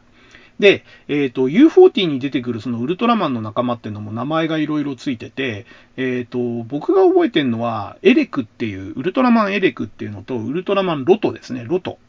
エレクとロトっていうのが出てて、えっ、ー、と、それぞれちゃんとね、光線も持ってて、実力的にはジョーニアスと互角っていう設定だったと思います。で、エレクがエレクトリウム光線で、えー、ロトがロトラリア光線だったかな なんかそんな感じの光線を出してたような。で、えー、ジョーはじゃあジョーニアス光線かっていうとそうじゃなくて、えっ、ー、と、プラニウム光線っていう確か、あの光線を出してましたね。はい。で、えっと、あとね、えっと、ジョーニアスの妹でアミヤっていう女ウルトラマンが出てきてて、これがまたね、あの、デザインが松本零士女キャラの、えー、なんていうんですか、フォーマットになぞってというか、切れ長の目にまつげバチバチバキバキみたいな、あの、どう見てもこれ松本零士デザインだよねっていう感じの、えー、顔をしててですね。で、これがまたあの、光長一郎にえー、いい感じに、あのー、言い寄ってくかん、あのー、感じだったんですよ。で、えっ、ー、と、よく考えたら、光長一郎とジョーニアスは別人で、えっ、ー、と、一体化してるだけなんですけど、えー、自分のお兄さんが憑依してる人間に恋をしてしまう妹っていうのは結構危ない設定なような気がするんですけど、まあ別人なんですけどね。え、まあそんな感じの、え、まあラブロマンスまではいかなかったと思うけど、結構ね、光長一郎もなんかアミヤに関しては、なんかまんざらでもないみたいな、えー、仲だったような記憶がありますね。まあ何せ小学校1年生だったんで、あんまり恋愛描写とかも興味なかったんでね。えー、ただね、その U40 を巡る、その、なんか戦いとか、集団戦みたいな魅力っていうのはやっぱりアニメならではの魅力で、今までのその昭和の実写ウルトラマンではなかった描写というところでは、すごくそのアニメの、えー、強みを出せてた作品だったかなと思いますね。で、えっ、ー、と、まあ、ザ・ウルトラマンに語れるのこのぐらいなんですけど、で、えっ、ー、と、ザ・ウルトラマンに出てくるその防衛隊っていうのが科学警備隊っていう、あの、組織なんですよ。で、この科学警備隊っていうのが、まあ、あの、なんていうんですか、今までの作品をいろいろこう、オマージュしてるというか、リスペクトしてるというか、えー、まず科学特捜隊っやね、科学警備隊か。科学警備隊っていうその組織なんですけども、科学警備隊っていう名前自体が、えっ、ー、と、初代ウルトラマンの科学特捜隊と、えー、ウルトラセブンのウルトラ警備隊を足して2で割ったような名前なんですよね。えー、まあそういうネーミングだっていうのもそうだし、あとユニフォームが、えっ、と、確かちょっとね、水色というか灰色というか、デザインがウルトラ警備隊にかなり似てる感じなんですよ。で、えー、あと、隊員の構成は、えー、逆にその何ですか？えー、家督隊？科学特捜隊に準拠したような、あの、メンバー構成みたいな感じで、えー、名前もユニフォームもメンバー構成も、なんとなくその家督隊とウルトラ警備隊を足して2で、えー、割っていいとこ取りをしたような、えー、科が、えっ、ー、と、なんつうんだ、防衛隊になってます。で、えっ、と、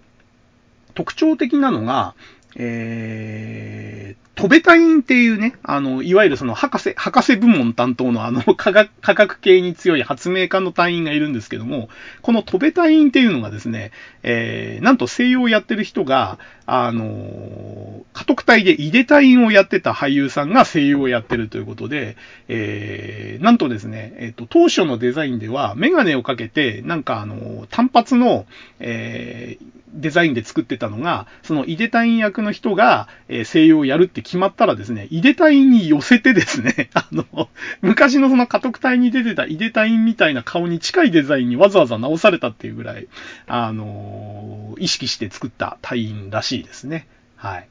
で、えー、あとですね、女性隊員で星川睦美っていう隊員が出てくるんですけども、えー、この隊員の声をやったのが、えっ、ー、と、あの、ナウシカの声とか、あと、メゾン一国のあの、音無京子さんの声やってるあの、柴本すみさんっていう女優、声優さんが、えー、まあ、実質的にデビューした、えー、役だというので有名らしいです。はい。そんな感じですかね。あとね、記憶に残ってるのは、その U40 に向かうときに、えー、向かうときっていうか、向かった後かな、そのなんかウルトラ一族が使ってた戦艦っていう設定で、えー、宇宙戦艦ヤマトにそっくりなデザインの、えー、巨大戦闘艦ウルトリアっていうのが出てきて、えっ、ー、と、これに乗ってね、宇宙艦隊戦みたいなことをやってた、えー、記憶がありますね。うん。で、えっ、ー、と、このザ・ウルトラマンっていうネーミング自体が、えっ、ー、と、当時、小学館の系列の雑誌でやってた、えー、同じタイトルの漫画を意識してつく、つけたらしいですね。ただ、えっ、ー、と、漫画の方のザ・ウルトラマンとのその共通点というか、世界観のつながりは全くないです。ただし、えー、影響はすごく感じるんですよね。えっ、ー、と、漫画版のザ・ウルトラマンって、内山守さんとかが確か書いてたのかなあと他の漫画家さんも書いてたような気がするけど、えっ、ー、と、群像劇なんですよね。えっ、と、テレビシリーズで出てきたウルトラマンとかエースとか、えセブンが、まあもちろんメインではあるんですけれども、えそれに従う部下の同じ顔と同じ格好したウルトラマンが多数出てきたりとか、敵の方もですね、軍団として出てくるんですよね。戦闘員がいて、幹部ががいて、指揮官がいて、みたいな感じで。えー、だから、ウルトラマンの、その、いわゆる、昭和プロレスというか、ウルトラプロレス的な、怪獣プロレス的な戦いではなくて、えー、集団対集団の、えー、戦争としてザ・ウルトラマンって書かれてたんですよ。で、えっ、ー、と、このアニメのザ・ウルトラマンも特に後半のその U40 に話が移ってからは、そういう群像劇というか、ウルトラ一族プラス、えー、地球から応援に来た、えー、その科学警備隊のメンバー対、え、U40 を、えー、征服しようとする宇宙人怪獣軍団みたいな、あの、そういうその総力戦的な戦争的な描かれ方をされてて、こういう描かれ方をされたのは、まあ一つはその漫画版のザ・ウルトラマンの影響があるのと、もう一つはあの、そのアニメブームで、えっ、ー、と、宇宙戦艦ヤマトでそのガミラス対地球の、えー、戦争的な描かれ方がしてたっていうのもあったし、あともう一つブームが下敷きにあって、SF ブームがあったんですよ、この70年代後半って。あの、未知との遭遇だとか、えー、あと、スター・ウォーズですね。この辺の宇宙を舞台にした、え、SF の設定だとか、えー、その宇宙間戦争みたいな、えー、反乱軍と帝国軍に分かれて戦争、集団戦をやるみたいな、えー、そういうブームがあって、えーまあ、そういったいろんな、え、アニメブーム、SF ブーム、え、そういうその集団戦の要素、こういったものがごちゃ混ぜになって、えー、とできたのがこのザ・ウルトラマンっていうアニメ作品だったなと、えいう記憶と印象ですね、僕は。はい。えー、っと、ザ・ウルトラマンに関してはこんなとこかな。あんまりね、あの、やっぱり、一回こっきりで小学校1年の記憶で語れるのってこんなとこですね。はい。で、えー、っと、ザ・ウルトラマンも、えー、っと、主題歌がですね、えー、っと、悪友さん作詞なんですよね。悪友さんね、この頃何でも書いてますけど、まあ、ウルトラマンの歌詞もいっぱい書いててくれて、で、このザ・ウルトラマンもね、非常に、あのいい歌詞ですね。数年ぶりに復活したウルトラシリーズということで、出だしがね、あの、誰もが知ってる、ウルトラの戦士で始まるんですよね。だ誰もが知ってるウルトラの戦士で始まるっていう、このね、作詞のセンス。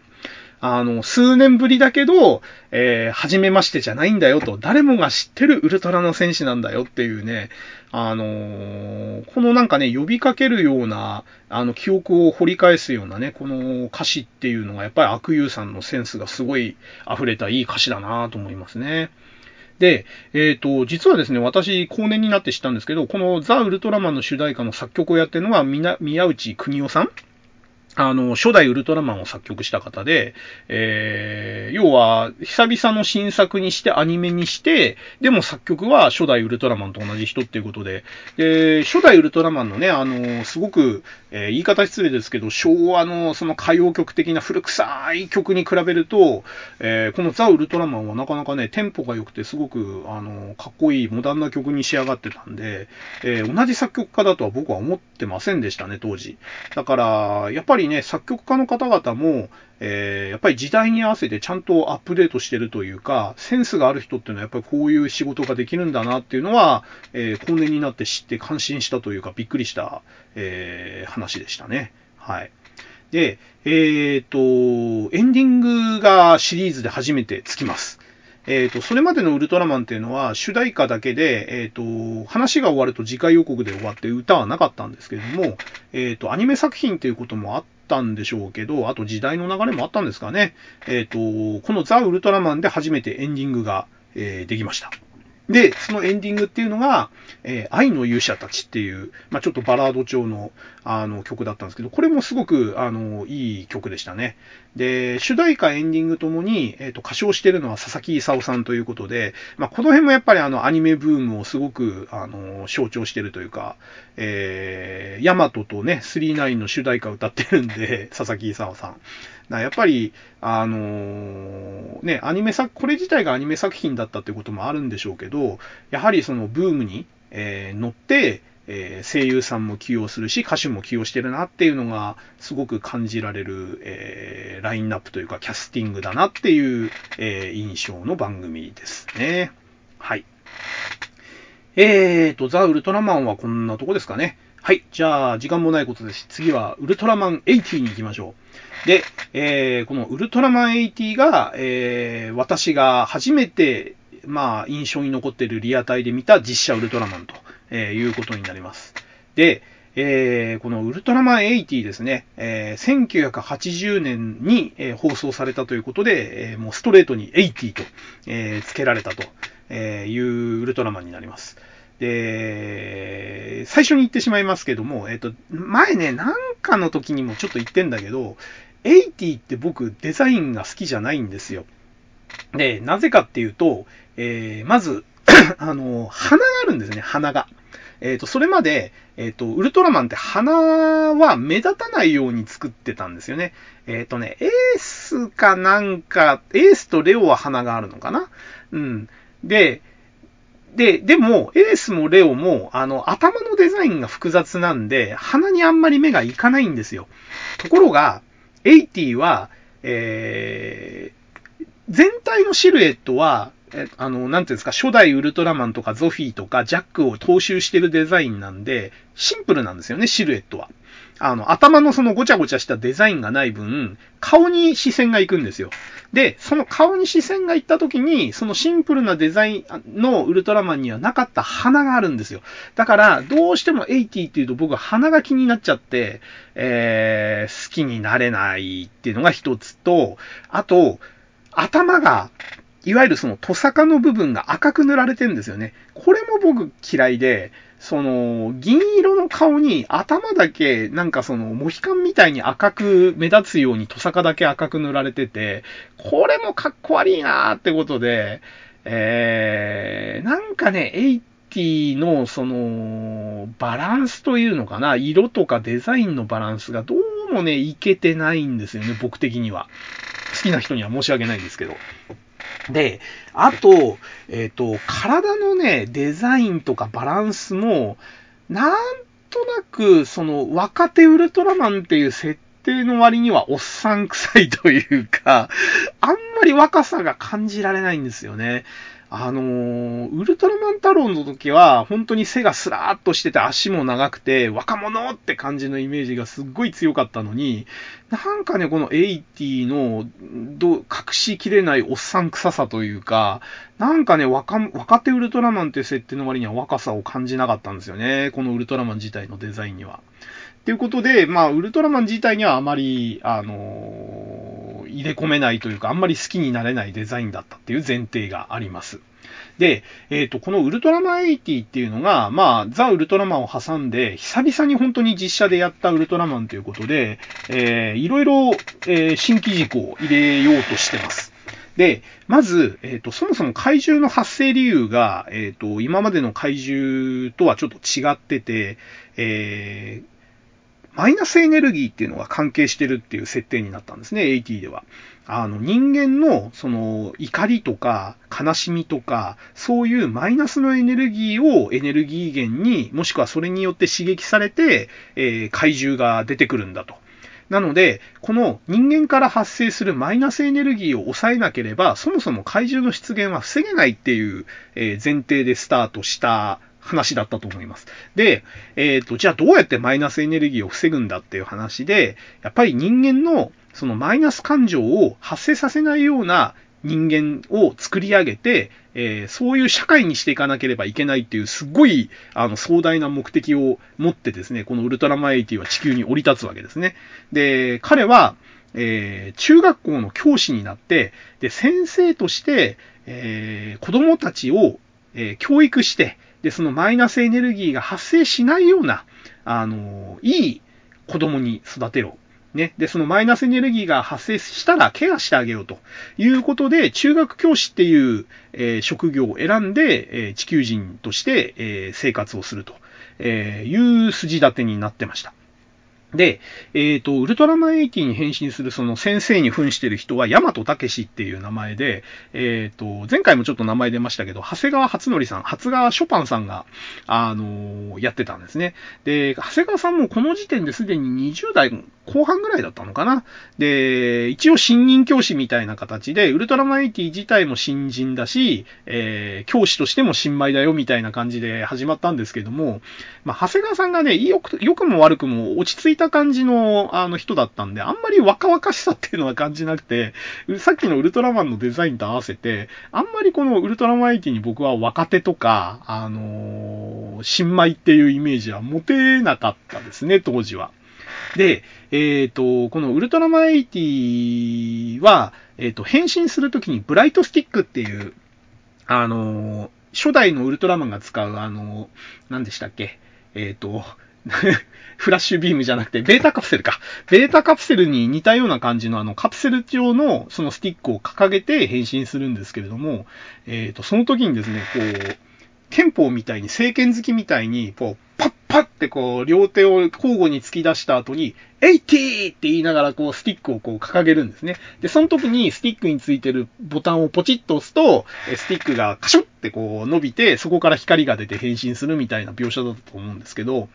えー、おそらくですね、その変形するあの変身アイテムっていうのも多分80が初出だし、あと光ったり音が出たりしたのかな？ちょっとおもちゃはね、買わなかったんで覚えてないんですけども、要はその、変身アイテムをきちんとフィーチャーしたっていうのは、80が多分初めてだったと思いますね。えっ、ー、と、それまでに出たベータカプセルとかウルトラアイとか、えっ、ー、と、ウルトラリングとか、タローバッチとか、えっ、ー、と、ウルトラバッチか。えっ、と、ああいうものって、確かおもちゃでは出回ってってなかった気がするんですよね。だから、多分、おもちゃとしてちゃんと発売された変身アイテムって、おそらくこのブライトスティックが初めてじゃないですかね。はい。僕の記憶が確かであれば。はい。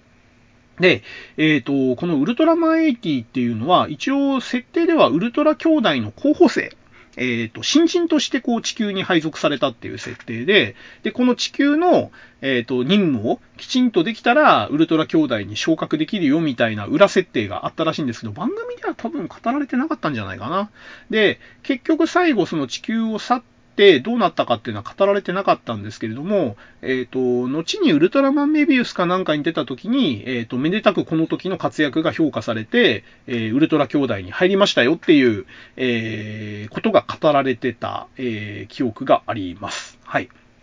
で、えっ、と、ウルトラマン80はですね、特徴は、えっ、ー、と、ウルトラマンのデザイン自体はちょっといけてなかったんですけど、えー、とにかくね、アクションシーンがすごい、あの、派手だったんですよね。派手っていうか、えー、アクションがキレキレだったっていう記憶がありますね。えっ、ー、と、なんかね、側転とかね、バック転とかね、すっごい連発してた感じで、今までのウルトラマン以上に、なんていうんですかね、トランポリンに頼らない、えー、ウルトラマン単体のその身体能力でのアクションっていうのがすごい、あのー、印象に残ってましたね。で、それに合わせて、その動きに合わせてね、効果音が入ってるんですよね。なんか構えるたんびに、ポッポッみたいなね、あの、なんか構え音っていうんですか？風切り音っていうんですか？あの、何かアクションするたびに、ポッポッってこう音が入るんですよ。で、それが、えっ、ー、と、多分歴代ウルトラマンではなかった新ギミックというか、何かこう、構えを取るたびに、あの、効果音がつくっていうね。そこがまたね、その元々の切れ味の鋭いアクションに合わせて効果音がついたことによって、よりなんかその切れ味が感じられるみたいな、あの、そういう感じのウルトラマンでした。なので、えっ、ー、と、デザインは好きじゃなかったけど、え戦闘シーンは割と好きでしたね。あの、キレがあってすごい、あの、かっこいい戦闘シーンだったっていう記憶があります。で、えっ、ー、とね、あんまり 思い出がないんでね、ウルトラマン自体あんまり語ることないんだけど、えっ、ー、と、必殺技がね、作シウム光線だったかな。えっ、と、なんかね、左手と右手をそれぞれ上と横に向けて、9時だか3時だかの方向にした後に、一回こう体をひねって背中を向いた後に、えっ、ー、と、なんていうんだ、L 字型に腕を組んで出すみたいな、えっ、ー、と、そういう光線でした。もうこの辺になるとね、サクシウム光線のサクシウムってなんだよっていう、えー、ところにはもう興味がなくなってましたけどね。えー、多分なんか、なんかあるんでしょうね、語源がね。はい。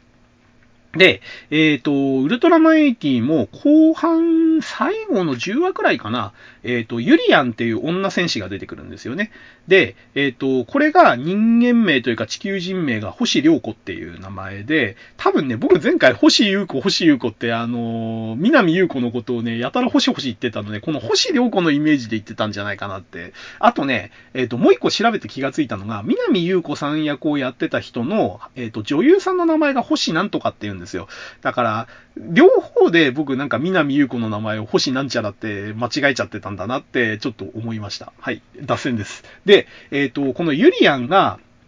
えっ、ー、と、シリーズ初の女性ウルトラ戦士ですね。えっ、ー、と、女性ウルトラマンとしては一応ウルトラの母が出てたんですけども、母はあくまであの、ケア方面で戦闘は一切してなかったので、えっ、ー、と、戦うウルトラ戦士としては、女性は、えー、このユリアンが初めてと。いう感じですね。で、これはそのものズバリなんか観音様かなんかをイメージした、えっ、ー、と、女戦士で、で、カラータイマーが確かなかったんじゃないかな。うん。で、えっ、ー、と、このね、えっと、ユリアンの人間体の、えー、星良子さん役をやってた人が、その、萩原さよ子さんっていう女優さんで、この人は後にあの戦隊ものでダイナマン、ダイナマンのダイナピンクをやる人ですね。うん。で、それ、その人がダイナマンに出る前に、えー、先にウルトラマンの女ウルトラマンとして出てたというお話ですね。はい。で、えっ、ー、と、ウルトラマン80といえば、えっ、ー、と、あの、リアタイで見たに、見てたにもかかわらず、えっ、とね、あんまりエピソード覚えてないんだよね。怪獣もね、あんまりこう、印象に残る怪獣がいなくて、なんかね、バルタン星人とかもリメイクで出てたんだけど、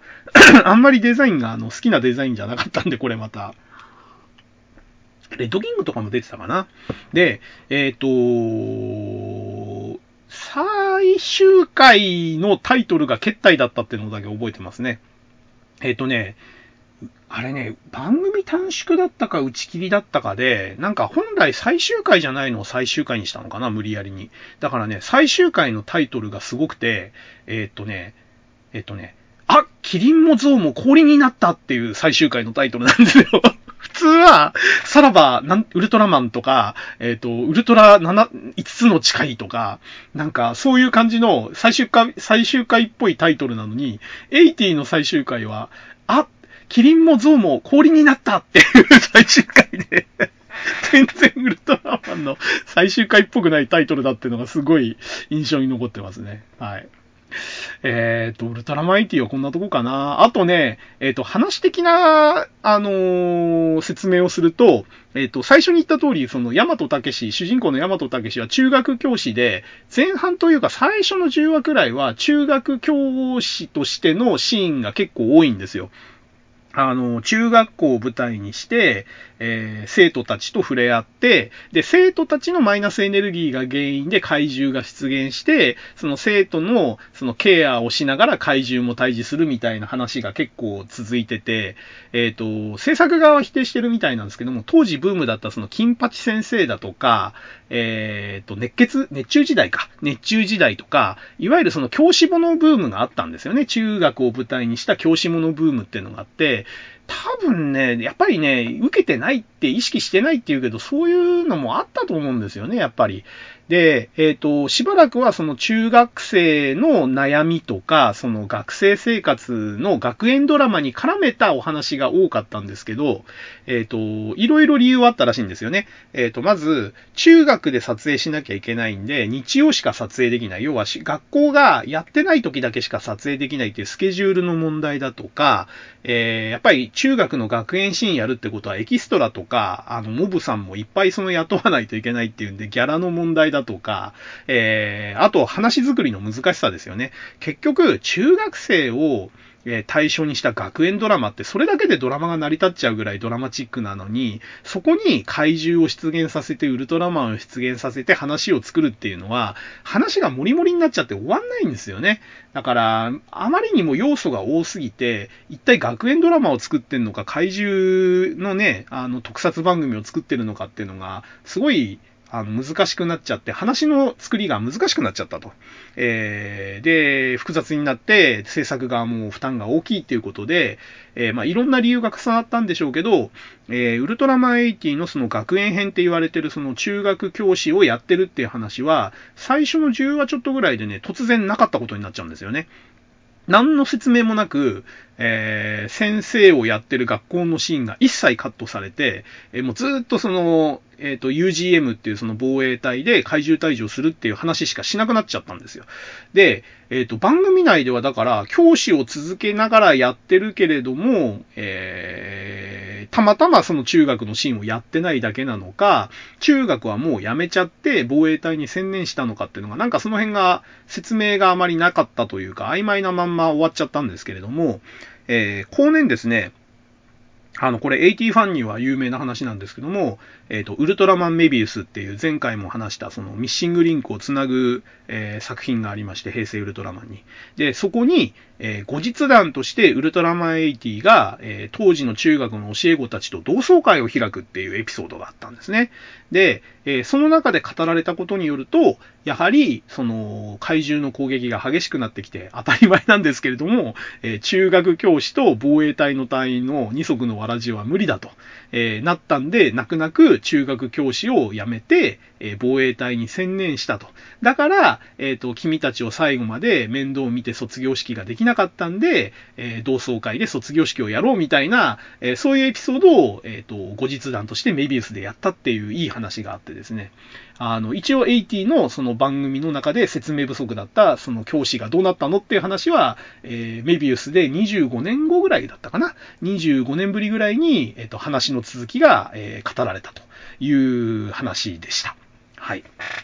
っていうことで、えーと、あと、80ですね。そうですね。80のじゃあ、あの、防衛隊の話ですね。さっきちらっと出た UGM っていう、あの、防衛隊になります。で、こちらはですね、えー、 Utility Government Members っていう、まあ、国際防衛組織みたいな感じなんですかね。えー、ちょっとね、日本語訳わかんないんで、もうずっと UGM としか聞いてなかったんで、UGM で通しますけども、えっ、ー、と、そういう防衛隊ですね。で、隊長がね、中山仁さんがやってたんですよね。これがね、なかなかあの、隊長らしくて、すごい、あの、かっこいい隊長で、僕は、あの、歴代の防衛隊の隊長の中でも割と好きな隊長でしたね。で、確かね、この、えっ、ー、と、隊長の名前ちょっと忘れちゃったけど、この隊長がね、80の正体になんか最後気がついてたんじゃないかな。で、なんかあのー、80にもう、あのー、なんかかえ、どうし、地球に残るか、ウルトラの国に、光の国に帰るか迷ってる80かなんかに、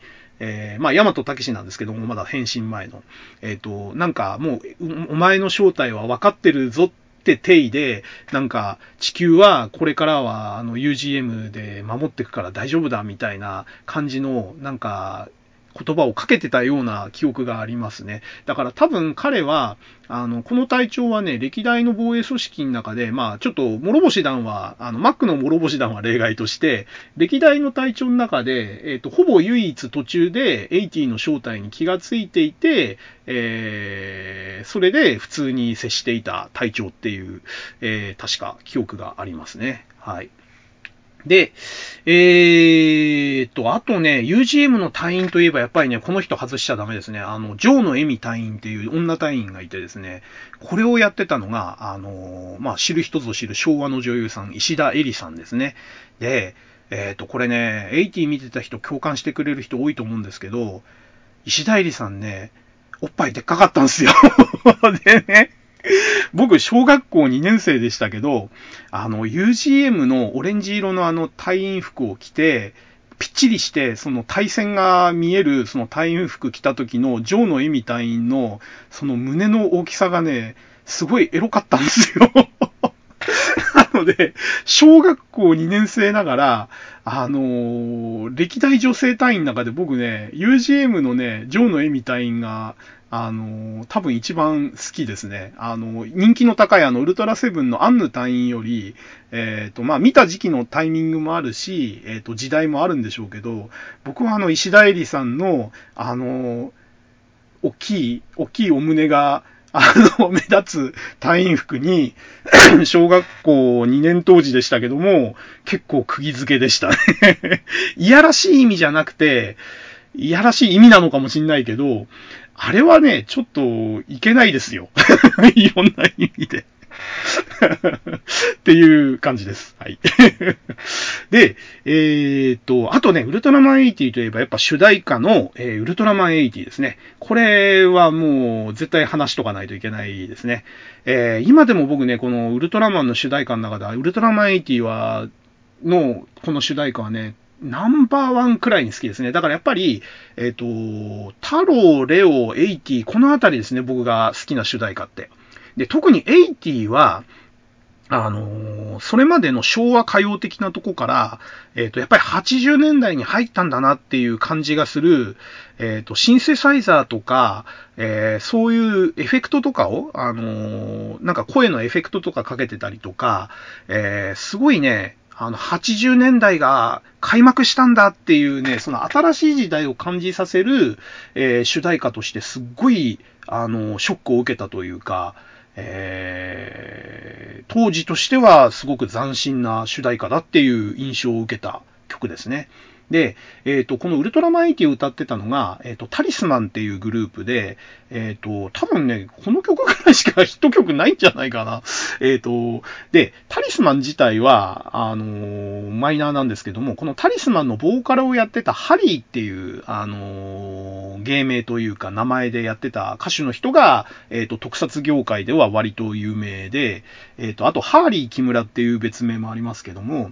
えこのハリーさんのね、特徴的なその、高音が出る、その、えー、独特のね、シンセサイザーのサウンドと非常に相性がいい、あの、ボーカルなんですよね。で、この人が歌うね、えっ、ー、と、ギャバンの挿入歌の、えっ、ー、と、ドルギランの、なんだっけ、えっ、と、挿入歌だとか、あと、僕の大好きなですね、えっ、と、曲の方ですよ。アニメはそれほどでもないんですけど、未来せ、未来警察浦島っていうアニメがあって、それの主題歌とエンディングの、えー、ボーカルもこのハリーさんがやってるんですよね。で、この80年代前半の、えー、アニソン特ソンの中で、僕このハリーさんのこの、なんていうのかな、本当に 80s のそのシンセサイザーサウンドにマッチングするこの声がすっごく好きで、えー、僕はね、このハリーさんが歌った曲を聴くと、80年代だなっていう、すごい郷愁に駆られるというか、うん、今聴いてもね、かっこいいと思うんですよね、ハリーさんの歌声って。えー、曲もね、なんかね、すごくあの 80s を感じさせる曲があの曲が多くて、うん。あの、80s の前半の曲といったら、なんか、ハリー木村の、えー、ボーカルの曲っていう、えー、イメージがちょっと僕はありますね、個人的には。はい。で、えっ、と、このウルトラマン80の、えっ、と、曲をバックにあ、曲のバックに流れてたのが、例のあの、影絵の、えっ、と、やつなんですけれども、えー、太郎とレオは実写の、その、なんていうんですか、防衛隊の発進シーンだとか、戦闘シーンとかが、あの、オープニングに使われてたんですけれども、えっ、と、ウルトラマン80ではオープニングはまた、あの、シルエットに戻ったんですね。ところが、その、影絵が、あの、字幕というか、字の後ろにさっさかさっさかこう流れていくだけじゃなくて、えっ、ー、と、実際の映像を加工してシルエットにしてるような感じで、そのシルエットが動いてストップモーションになるみたいな、あの、これもね、ちょっと昔のそのタイトルバックを、えー、なんて言うんだ？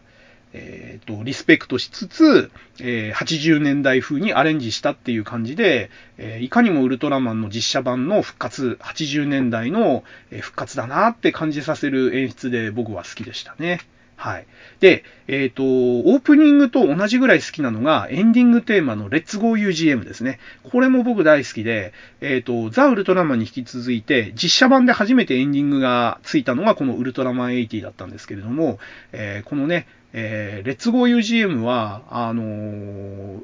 太郎とレオのオープニングと同じように、その防衛隊の発信シーンでこう、構成されたエンディングだったんですね。で、UGM がね、割とその、なんていうんですかね、えっ、ー、と、現実の、えっ、ー、と、軍隊のその実写の映像みたいな感じで作られてた発信シーンですごい、えっ、ー、と、歴代のウルトラマンの中では一番リアル感がある発信シーンだったんですよね。で、このね、BGM がまた、BGM というか歌がすごいノリが良くて、えー、Let's go UGM! UGM! っていうそのバックコーラスで始まって、この星は美しい星っていう出だしで始まって、すごいね、なんかあの、えっ、と、なんていうのかな、UGM の、その心意気を歌うみたいな、レッツゴー UGM っていうその、イケイケ UGM みたいな、その、タイトルもすごいいいですよね。で、この星を守るのが我らの使命っていうね、そのね、なんかその防衛隊の心意気を歌うっていうその歌詞が僕はすごい好きでしたね。はい。えー、そうね。だから、ウルトラマン80で一番好きなのは、実は僕はオープニングとエンディングかもしれないですね。はい。で、えー、っとね、これがね、えー、っと、後半でね、主題歌とエンディングが変わるんですよ。で、えっと、主題歌が、頑張れウルトラマン80っていう、ウルトラマン、ウルトラマンっていうね、えっと、歌い出しで始まるやつで、で、後半がね、地球人だよっていうね、えっと、これはこれで、あの、いい歌なんですけれども、えー、両方ともね、ちょっと前半のオープニングエンディングに比べると子供向けに振っちゃったかなっていう感じで、えー、っとね、エンディングのね、地球人だよは僕好きなんですけど、えっ、ー、と、後半のオープニングのね、頑張れウルトラマン18はね、そこだ空行けウルトラマンっていうね、その サビの部分でね、そこだ空行けは80年代じゃないだろうっていう、あの、感じでね、ちょっと後半のオープニングは僕はあんまり好きじゃなかったですね。はい。っていう感じで、えー、昭和第3期の2作品は、えー、語り切ったかな。で、残念ながらですね、ウルトラマン80があまりやはり好評じゃなかったらしくてですね、昭和第3期は、その、アニメのザ・ウルトラマンと実写のウルトラマン80の2作品で終わっちゃうんですね。で、ここからが、あの、長いウルトラマン停滞期に入っちゃうということで、えー、長らくウルトラマンは沈黙状態に入るわけですね。まあ実際は、えっ、ー、と、海外向けの、えー、ウルトラマングレートだとか、えー、なんだっけ、えっ、ー、と、映画のウルトラマンゾフィーとか、えー、ウルトラマン物語とか、いろいろやるんですけど、テレビで、えー、通常の帯番組としてやるウルトラシリーズっていうのは、1996年の、えウルトラマンティガまで16年ぐらい、15年ぐらいですかね、えっ、と、止まっちゃうという事態になります。で、この裏には、えー、いろいろあったんですね。後から調べると。えー、まあそういうね、ウルトラマンが受けなくなったっていう事情もあるし、特撮番組冬の時代みたいなところもあったし、えー、あとですね、つぶらやプロ自体が、その制作してたつぶらやプロ自体が、えー、後継者問題だとか、判権問題とかでごたごたしてて、えー、番組どころじゃなかったっていう話もあって、あと経営難とかもあってですね、まあそういういろいろな事情があって、ウルトラマンの空白が空いちゃったと。えー、いう感じですね。で、その間も戦隊シリーズは途切れず続いていて、で、長らく、その、空白が空いてた仮面ライダーも、えー、ウルトラマンと同じような状態で、えっ、ー、と、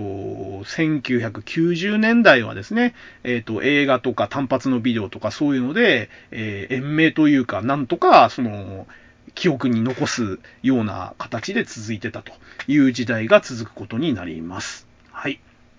で、えっ、と、テレビのそのシリーズで昭和第3期の2作まで語った時点でもうほぼ2時間近く経っちゃってるんですけども、あと残りでどれだけ語れるかな？えっ、と、とりあえず映画の話だけしときますかね、そしたらね。えっ、と、さっき言った、その空白期間ですね。80が終わってから、そのティガが始まるまでの空白期間を繋いだものの一つとして映画シリーズがあって、えー、これまでにも何度か出てきたウルトラマンゾフィーっていう映画が、えっ、ー、と、1個あります。えっ、ー、と、他にもね、いろいろ総集編の、えっ、ー、と、実装寺明夫監督作品ウルトラマンとか、えー細かいの映画いくつか作られてるんですけど、えっ、と、新作として一応作られたのは、そのウルトラマンゾフィーっていう映画が、えっ、と、最初かな。なで、えっ、と、さっきも言った通り、ゾフィーって今ウルトラマン使わないで呼ばれてるんですけど、この映画の時はウルトラマンゾフィーって呼ばれた上に、えーゾフィーのフィーが、えっ、と、棒線がついた伸びるゾフィーだったんですよね。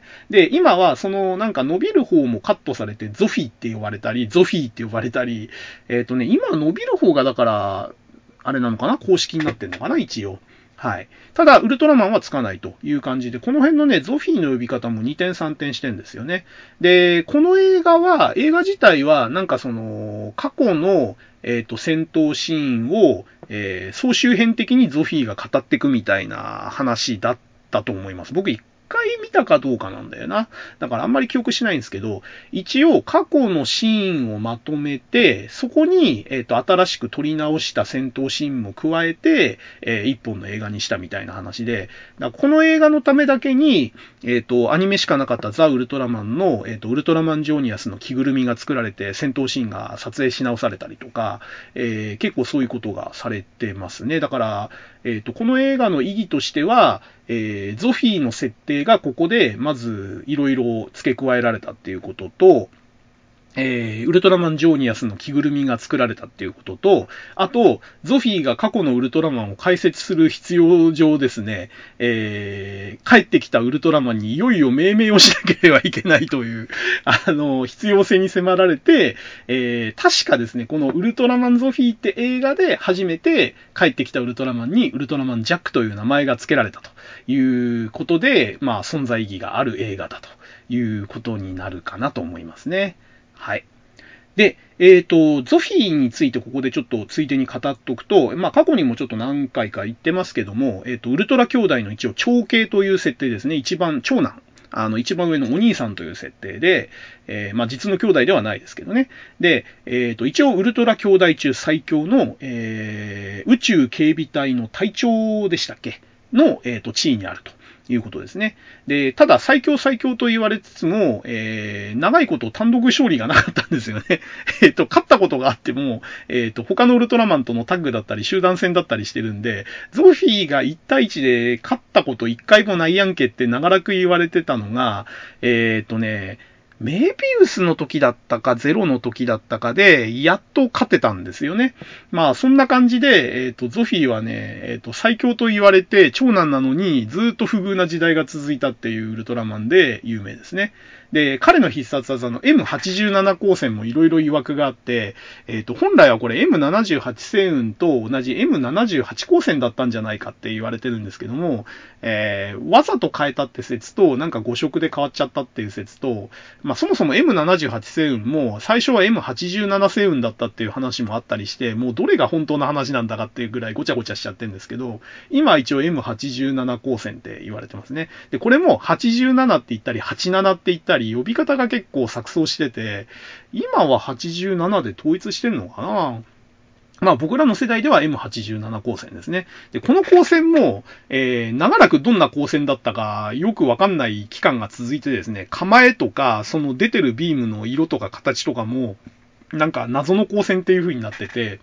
えー、エースかなんかに出た時に初めて映像化されたのかな。まあ、とにかくね、なんか、あのー、名前だけは有名だけど、構えとか実態がいまいちこう、はっきり未だに、えー、イメージできない光線ですね。はい。で、ゾフィーといえば、あの、胸と肩についてる突起が特徴ですよね。で、この突起は何なんだっていうのも長らく謎で、えー、いろんな、その、公式非公式な設定が錯綜してですね、今は、なんかその、え、一応設定がやっと公式で固まって、えっ、ー、と、胸についてるのは、えっ、と、あの、最初は肩も胸も同じものだと。えっ、ー、と、ウルトラブレスターっていうあれはエネルギー増幅装置がついてて、あれでパワーを高めてるんだっていう設定だったのが、えっ、ー、と、現在の設定は、えー、胸についてるのは、あれは勲章なんだと。で、スターマークっていう名前の勲章で、肩についてるのは宇宙警備隊長だっていうことを示す階級章なんだと。で、あれはウルトラブレスターっていう階級章ですよってことで、えー、まあ、いずれにしてもなんか、あの、もともと体にはついてない機械を体につけてるっていう体らしいんですけれども、えー、意味合いがエネルギー増幅装置だったのが、どっちも飾りだよっていうのが今の、あの、解釈というか設定みたいですね。はい。で、その、勲章とか階級章っていう話をすると、あの前回語り忘れたんですけど、ウルトラの母がいるじゃないですか。で、ウルトラの母のあの耳のあたりから垂れてるあのお下げみたいな、あの髪の毛みたいな、あの形のオブジェですね。オブジェというか、あの、ついてるもの。あれ、えっ、と、みんな紙だと思うじゃないですか。あれ、紙じゃないらしいんですよね。あれこの話したっけ前回。あれは、なんかその、あれも勲章らしいんですよね。なんか、あの、彼女が医療行為でなんか、その、えー、与えられた勲章だ、みたいな感じで。だからあれ外すとウルトラマンの顔になっちゃうっていうのを聞いて、僕すっごい泣いたんですけど、ウルトラの母、あれ飾りかよ、みたいなね。あれなかったら女の子っぽく見えないですもんね、あれね。うん、まあ、後付けの設定なんでしょうけどね。はい。で、えー、まあ、ゾフィーはそんなとこですかね。はい。で、えー、問題の映画もう一つありまして、えっ、ー、と、これはですね、えっ、ー、と、正式に言うと、つぶらやプロだけが作ったものじゃなくて、えっ、ー、と、タイのチャイオプロダクションっていうところが、えー、メインになって作った映画がありまして、それが、えっ、と、放題がウルトラ6兄弟 VS 怪獣軍団えー、もしくはハヌマーンとウルトラ6兄弟と言われてる映画で、えー、これね、昭和の時に映画館で見た人もいるだろうし、僕みたいにあの、テレビの再放送というか、テレビの、えー、映画枠で見た人もいるかもしれないんですけども、まあ、かなり、あの、奇怪な映画なんですね。で、えっ、ー、と、概要を説明しますと、えっ、ー、と、つぶらやが海外展開を狙ってた時に、そのタイのチャイオプロダクションの社長と、えっ、ー、と、当時のつぶらやの社長のつぶらやはじめさんが懇意で、で、お互いに利益があるってことで、じゃあ、ウルトラマンの映画をタイで作りましょうということで作ったのがこの映画らしいんですね。で、えー、この映画がね、えっ、ー、と、まあ、そもそもまず映画の内容がいろいろ問題がありまして、えっ、ー、と、タイで人気があったのがハヌマーンっていう神様で、えっ、と、猿の神様なんですけども、えっ、と、孫悟空のモデルになったって言われてる神様らしいんですよね。で、えっ、と、このハヌマーンがですね、えっ、と、コちゃんっていう子供が、えっ、ー、と、仏像を盗み出そうとした泥棒を、えっ、ー、と、咎めたら、えっ、ー、と、逆ギレされた、その仏像泥棒かなんかに殺されちゃうんですよね。で、殺された子ちゃんが、その、ハヌマーンとして、えっ、ー、と、例によってウルトラマンの筋に近いんですけれども、ハヌマーンの命を与えられてですね、ハヌマーンに変身できる能力を得たというか、まあ、ハヌマーンになったというのがスタートなんですよ。で、この映画のね、前半というか3分の2ぐらいは、ウルトラマン出てこないんですよね。で、えっ、ー、と、その仏像泥棒に仏罰を与えるために、コちゃんがそのハヌマーンに変身して、えっ、ー、と、泥棒を握りつぶしたりとかして、えっ、と、えっ、と、なんだっけな、仏様に、えっ、ー、と、悪いことをする奴は生きててはいけないんだ、みたいなセリフを言いながらね、あの、泥棒をね、巨大化したハヌマンが握りつぶすシーンとかがあって、ちょっとね、日本の感覚ではね、あのー、考えらんないストーリーなんですよ。で、なんだかね、その、太陽が異常接近したのを、その太陽神にお願いしに行って太陽を遠ざけてもらうとか、なんかとにかくね、その仏様のお話に 絡めた話が結構長くて、で、その裏でなんかその、地球征服だか、その、対征服だかを企むね、あの、悪党が、なんか怪獣軍団を送り込むみたいな話で、そこでようやくウルトラマンが登場するんですね。で、えー、ウルトラ6兄弟が、なぜか太郎も含めたウルトラ6兄弟がそこで、えっ、ー、と、ハヌマーンと共闘してですね、えっ、ー、と、なぜか向こうの怪獣がゴモラをボスにした怪獣軍団で、で、ゴモラの下に、えっ、ー、と、タイラントがいたりとか、えー、他の、なんかね、ジャンボーベースかなんかのね、怪獣が混じってたりとかね、その辺もグダグダなんですけど、えー、まあ、とにかく怪獣軍団がたくさん出てきて、えー、ウルトラ6兄弟プラスハヌマーンがその怪獣軍団を倒すっていう話だったんですね。で、えっ、ー、と、この映画自体はタイで大ヒットして、で、逆輸入して吹き替えする形で日本でも一応公開されて、まあ、かなりいろんなところで違和感はあったものの、まあ、ウルトラマン映画の一つとして一応大百科とかにも載るという状況が続いてたんですが、えー、この後ですね、えー、90年代に入ってからかな、版権で揉め始めるんですよ。で、あ、俺さっきつぶらやはじめさんって言ったかなのぼるさんだったかなこの時代は。で、えっ、ー、と、その、つぶらやのぼるさんと、そのチャイオプロダクションの社長の間で、口約束的な契約しかしてなくって、権利問題がどうもうやむやのまんまこれはやってたらしいんですよね。で、えっ、ー、と、その、なんだ、えっ、ー、と、チャイオプロの、えっ、と、主張としては、えっ、と、その、この映画を作った76年からは、えっ、と、ウルトラシリーズ、当時のウルトラシリーズの、えっ、と、ウルトラ Q からウルトラマン太郎までの海外で、えっ、と、使う版権を全部譲ってもらったんだと、えいう主張を始めるわけですね。で、えっ、と、それをね、その、口約束をした円谷昇さんが亡くなった、え直後、えっ、ー、と、95年に確か、つぶらのぼるさんが亡くなるんですけれども、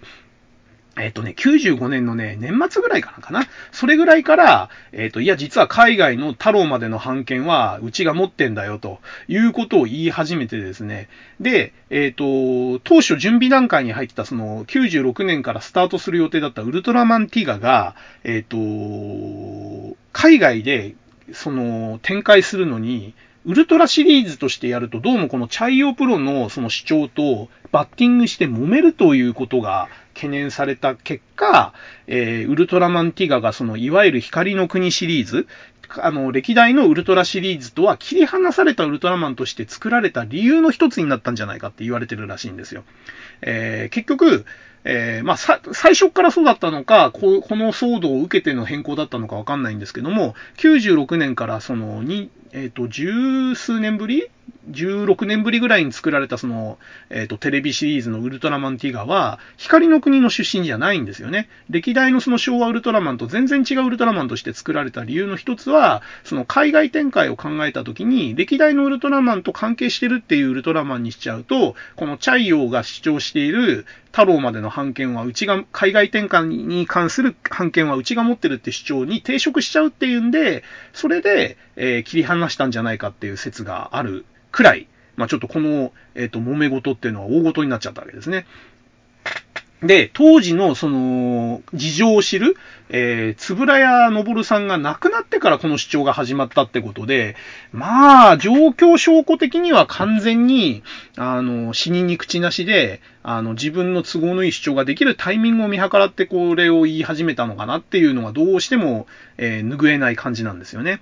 でも、えっ、ー、と、その、つぶらやのぼるさんがその提示したっていう契約書があるっていうんで、その契約書を、えー、手にですね、裁判を起こして、で、日本の裁判で2004年にこの主張が認められちゃったんですよね。で、チャイオープロダクションはその海外の太郎までの判権は持ってますよっていう判決が日本で出ちゃったんで、つぶらやプロはここで海外展開ができなくなっちゃったんですね。太郎までの作品を使った。で、えー、これで、えー、つぶらやプロの海外展開が完全にその暗礁に乗り上げちゃって、本来だったら仮面ライダーとか戦隊ものみたいに、えー、海外展開も考えられたはずなのに、えー、この2004年の敗訴確定によって、海外でウルトラマンを展開するっていうところが、少なくとも昭和の太郎までのシリーズに関しては、海外展開が絶望的になってしまったと、え、いう状態になってしまったんですね。で、ところがですね、えっ、ー、と、この敗訴が確定した後に、今度はタイでやってた裁判。で、こっちでは逆に2008年につぶらえプロが勝っちゃったんですね。で、タイの裁判所は、海外の太郎までの判権は、つぶらえプロが持ってて、チャイオは持ってないよって判決しちゃったんですよ。で、この2008年のタイのつぶらやの勝訴によって、タイと日本で真反対の判決が出ちゃう。しかも、それぞれの母国で、えー、お互いが判権を持ってないっていう、えー、おかしなことになり始めちゃって、つまり、えっ、ー、と、日本においては、えー、チャイオは、えー、海外の展開が認められてるんだけども、タイでは海外の展開をチャイオーは認められてないよみたいな。だからチャイオーは海外の版権を持ってるのに自国では展開できないみたいなおかしな話になってきちゃったんですね。で、えー、もうここまでねじれちゃうともうどっちも、なんていうか、こう、がんじがらめになっちゃって、要は、展開しようにもお互いの母国が認めてないんで、えー、どっちも海外展開できないみたいな膠着状態に入っちゃったんですよね。で、さらにこの後に、えー、日本の会社に実は、えっ、ー、と、バンダイだったかな？バンダイかなんかに90年代後半に、その海外の展開権をチャイオーが金で売ってたっていう話が、えー、出てきて、え、じゃあもうすでに売却済みのことで、えー、裁判で勝ってたのっていう話になっちゃって、その辺もまた権利関係がごちゃごちゃになっちゃったんですね。で、輪をかけてですね、さらに、えっ、ー、と、2011年にタイの大洪水がありまして、それが原因というかきっかけで、チャイオプロダクションが倒産というか廃業しちゃったということで、えー、海外訴訟の件もねじれたまんま、そもそもの訴訟相手自体が廃業しちゃったっていうことで、えー、もうお互いの国内でしか効力がない判決で、お互いががんじがらめに縛られてたとこで、えー、交渉しようにも話を進展しようにも、その相手自体が、えー、二重権利売却をしてたり、廃業しちゃったりでもうめちゃくちゃという感じになっちゃって、もうウルトラマンの海外展開絶望的みたいなな状態になってたみたいなんですよね。で、えー、最終的に、えっ、ー、と、アメリカで継続していた裁判が2018年かなんかにつぶらやが勝訴して、で、これで、えっ、ー、と、ちょっと道筋が出てきて、で、2020年、今年ですね、えっ、と、タイで、えっ、と、ずっと継続的に行われてた他の裁判も全部判決結果が出て、で、ここで、えっ、と、つぶらやが全部で、えっ、と、勝訴が確定したということで、で、あと、その、チャイオに絡んで、えっ、と、権利を取得してたバンダイの後に、えっ、と、二重売却で、えっ、と、権利をもらったと主張してた、えっ、と、日本の UM 社っていう、多分ウルトラマンの略の UM なんですけども、UM 社っていうう会社が中国でやっぱり海外展開しようとしてたのに訴訟を起こしてて、で、この中国での裁判もつぶらやが勝ったということで、えー、ようやくですね、なんかその、海外展開でアメリカと中国の裁判と、あとタイの裁判えっ、ー、と、この3つの裁判で全部つぶらやが勝ったってことで、え、日本の裁判は負けたまんまなんだけど、まあ、その裁判相手のチャイオが潰れちゃったってことで、えー、やっとウルトラマンの海外展開に光が差してきたんじゃないかっていうところが、えっ、ー、と、今の状況という感じみたいですね。はい。ということで、えっ、ー、と、まあ、この権利関係一つとっても、つぶらいプロって経営が下手くそな上に、えー、もともと放満経営で、えっ、ー、と、予算もガバガバ、儲けもガバガバでやってて、常に赤字みたいなところがあって、えー、お家騒動もしょっちゅうあってですね、えっ、と、初代のつぶら屋さんからスタートして、はじめさんだの、のぼるさんだの、いろいろ出てきて、えっ、と、直系がいなくなって弟に行ったりとかしたのかな。で、結局一族経営で経営が立て、立て直しきれなくて、今は、えっ、ー、と、身売りして、なんか別な人が経営で入ってるんじゃなかったかな、確か。だつぶらやプロといつ今もう一族経営はやめてる状態ですね。はい。えーと、そういう感じで映画のごたごたを話してるだけで2時間経っちゃいましたね。わー、一番やりたかったウルトラマンのここが突っ込みたいという話ができない。さすがにね、えー、4部作にはしたくないので、えー、どうしようかなツッコミ話ね、実は今回一番話したかったとこなんですよ。ウルトラマンで、えー、そうね、うん、わかった。わかったって自分の中で納得しただけなんですけど、えーと、そしたらね、ちょっとね、一つのテーマで語るにはボリューム少ない気もするけど、番外編的な感じで、ちょっとね、特撮シリーズの突っ込みどころとか、えー、思い入れの差の理由、原因の、えー、考察とか、この辺ちょっと別でやりましょうかね。僕そこ一番語りたかったとこなんですよ、ウルトラマンで。やっぱりね、飯食う時もそうだし、話する時もそうだけど、美味しいものを一番最後に持ってくるってのはやめた方がいいですね。あの、人間いつ死ぬかわかんないし、いつ食事の時間終わるかわかんないんだから、喋りたいことは喋りたいうちに早く喋りゃいいし、食いたいものは食いたい時にさっさと食うべきなんですよ。はい。えー、ということでですね、えーっとね、めちゃめちゃ心残りだけど、ちょっと立て直しますよ、これ私。えーっと、とりあえず、昭和のウルトラマンは語りきったんで、映画も含めて。えー、昭和のウルトラマンを語るは、この3部作、えー、後編で締めましょう。で、えー、僕が一番やりたかった、ウルトラマンにまつわる、えー、様々な突っ込みどころの話とか、えー、なんで戦隊と仮面ライダーとウルトラマンで感じ方が違ったり、えー、思い入れが変わるのかなっていうところの話は、えー、番外編というか、それ単体テーマでなんかでっち上げて、話しましょう。別枠で。はい。ということで、えー、なんか、綺麗にまとまったんだかまとまってないんだかよくわかんない終わり方ですけど、えー、昭和のウルトラマンを語るは、えー、今回でおしまいという感じにします。えー、次回、えー、つ、すぐにその特撮突っ込み話をするのか、別な話をするのかは、えー、気分次第ということで、え未定にしておきます。えじゃあ今回の話は、えここでおしまいにします。はい。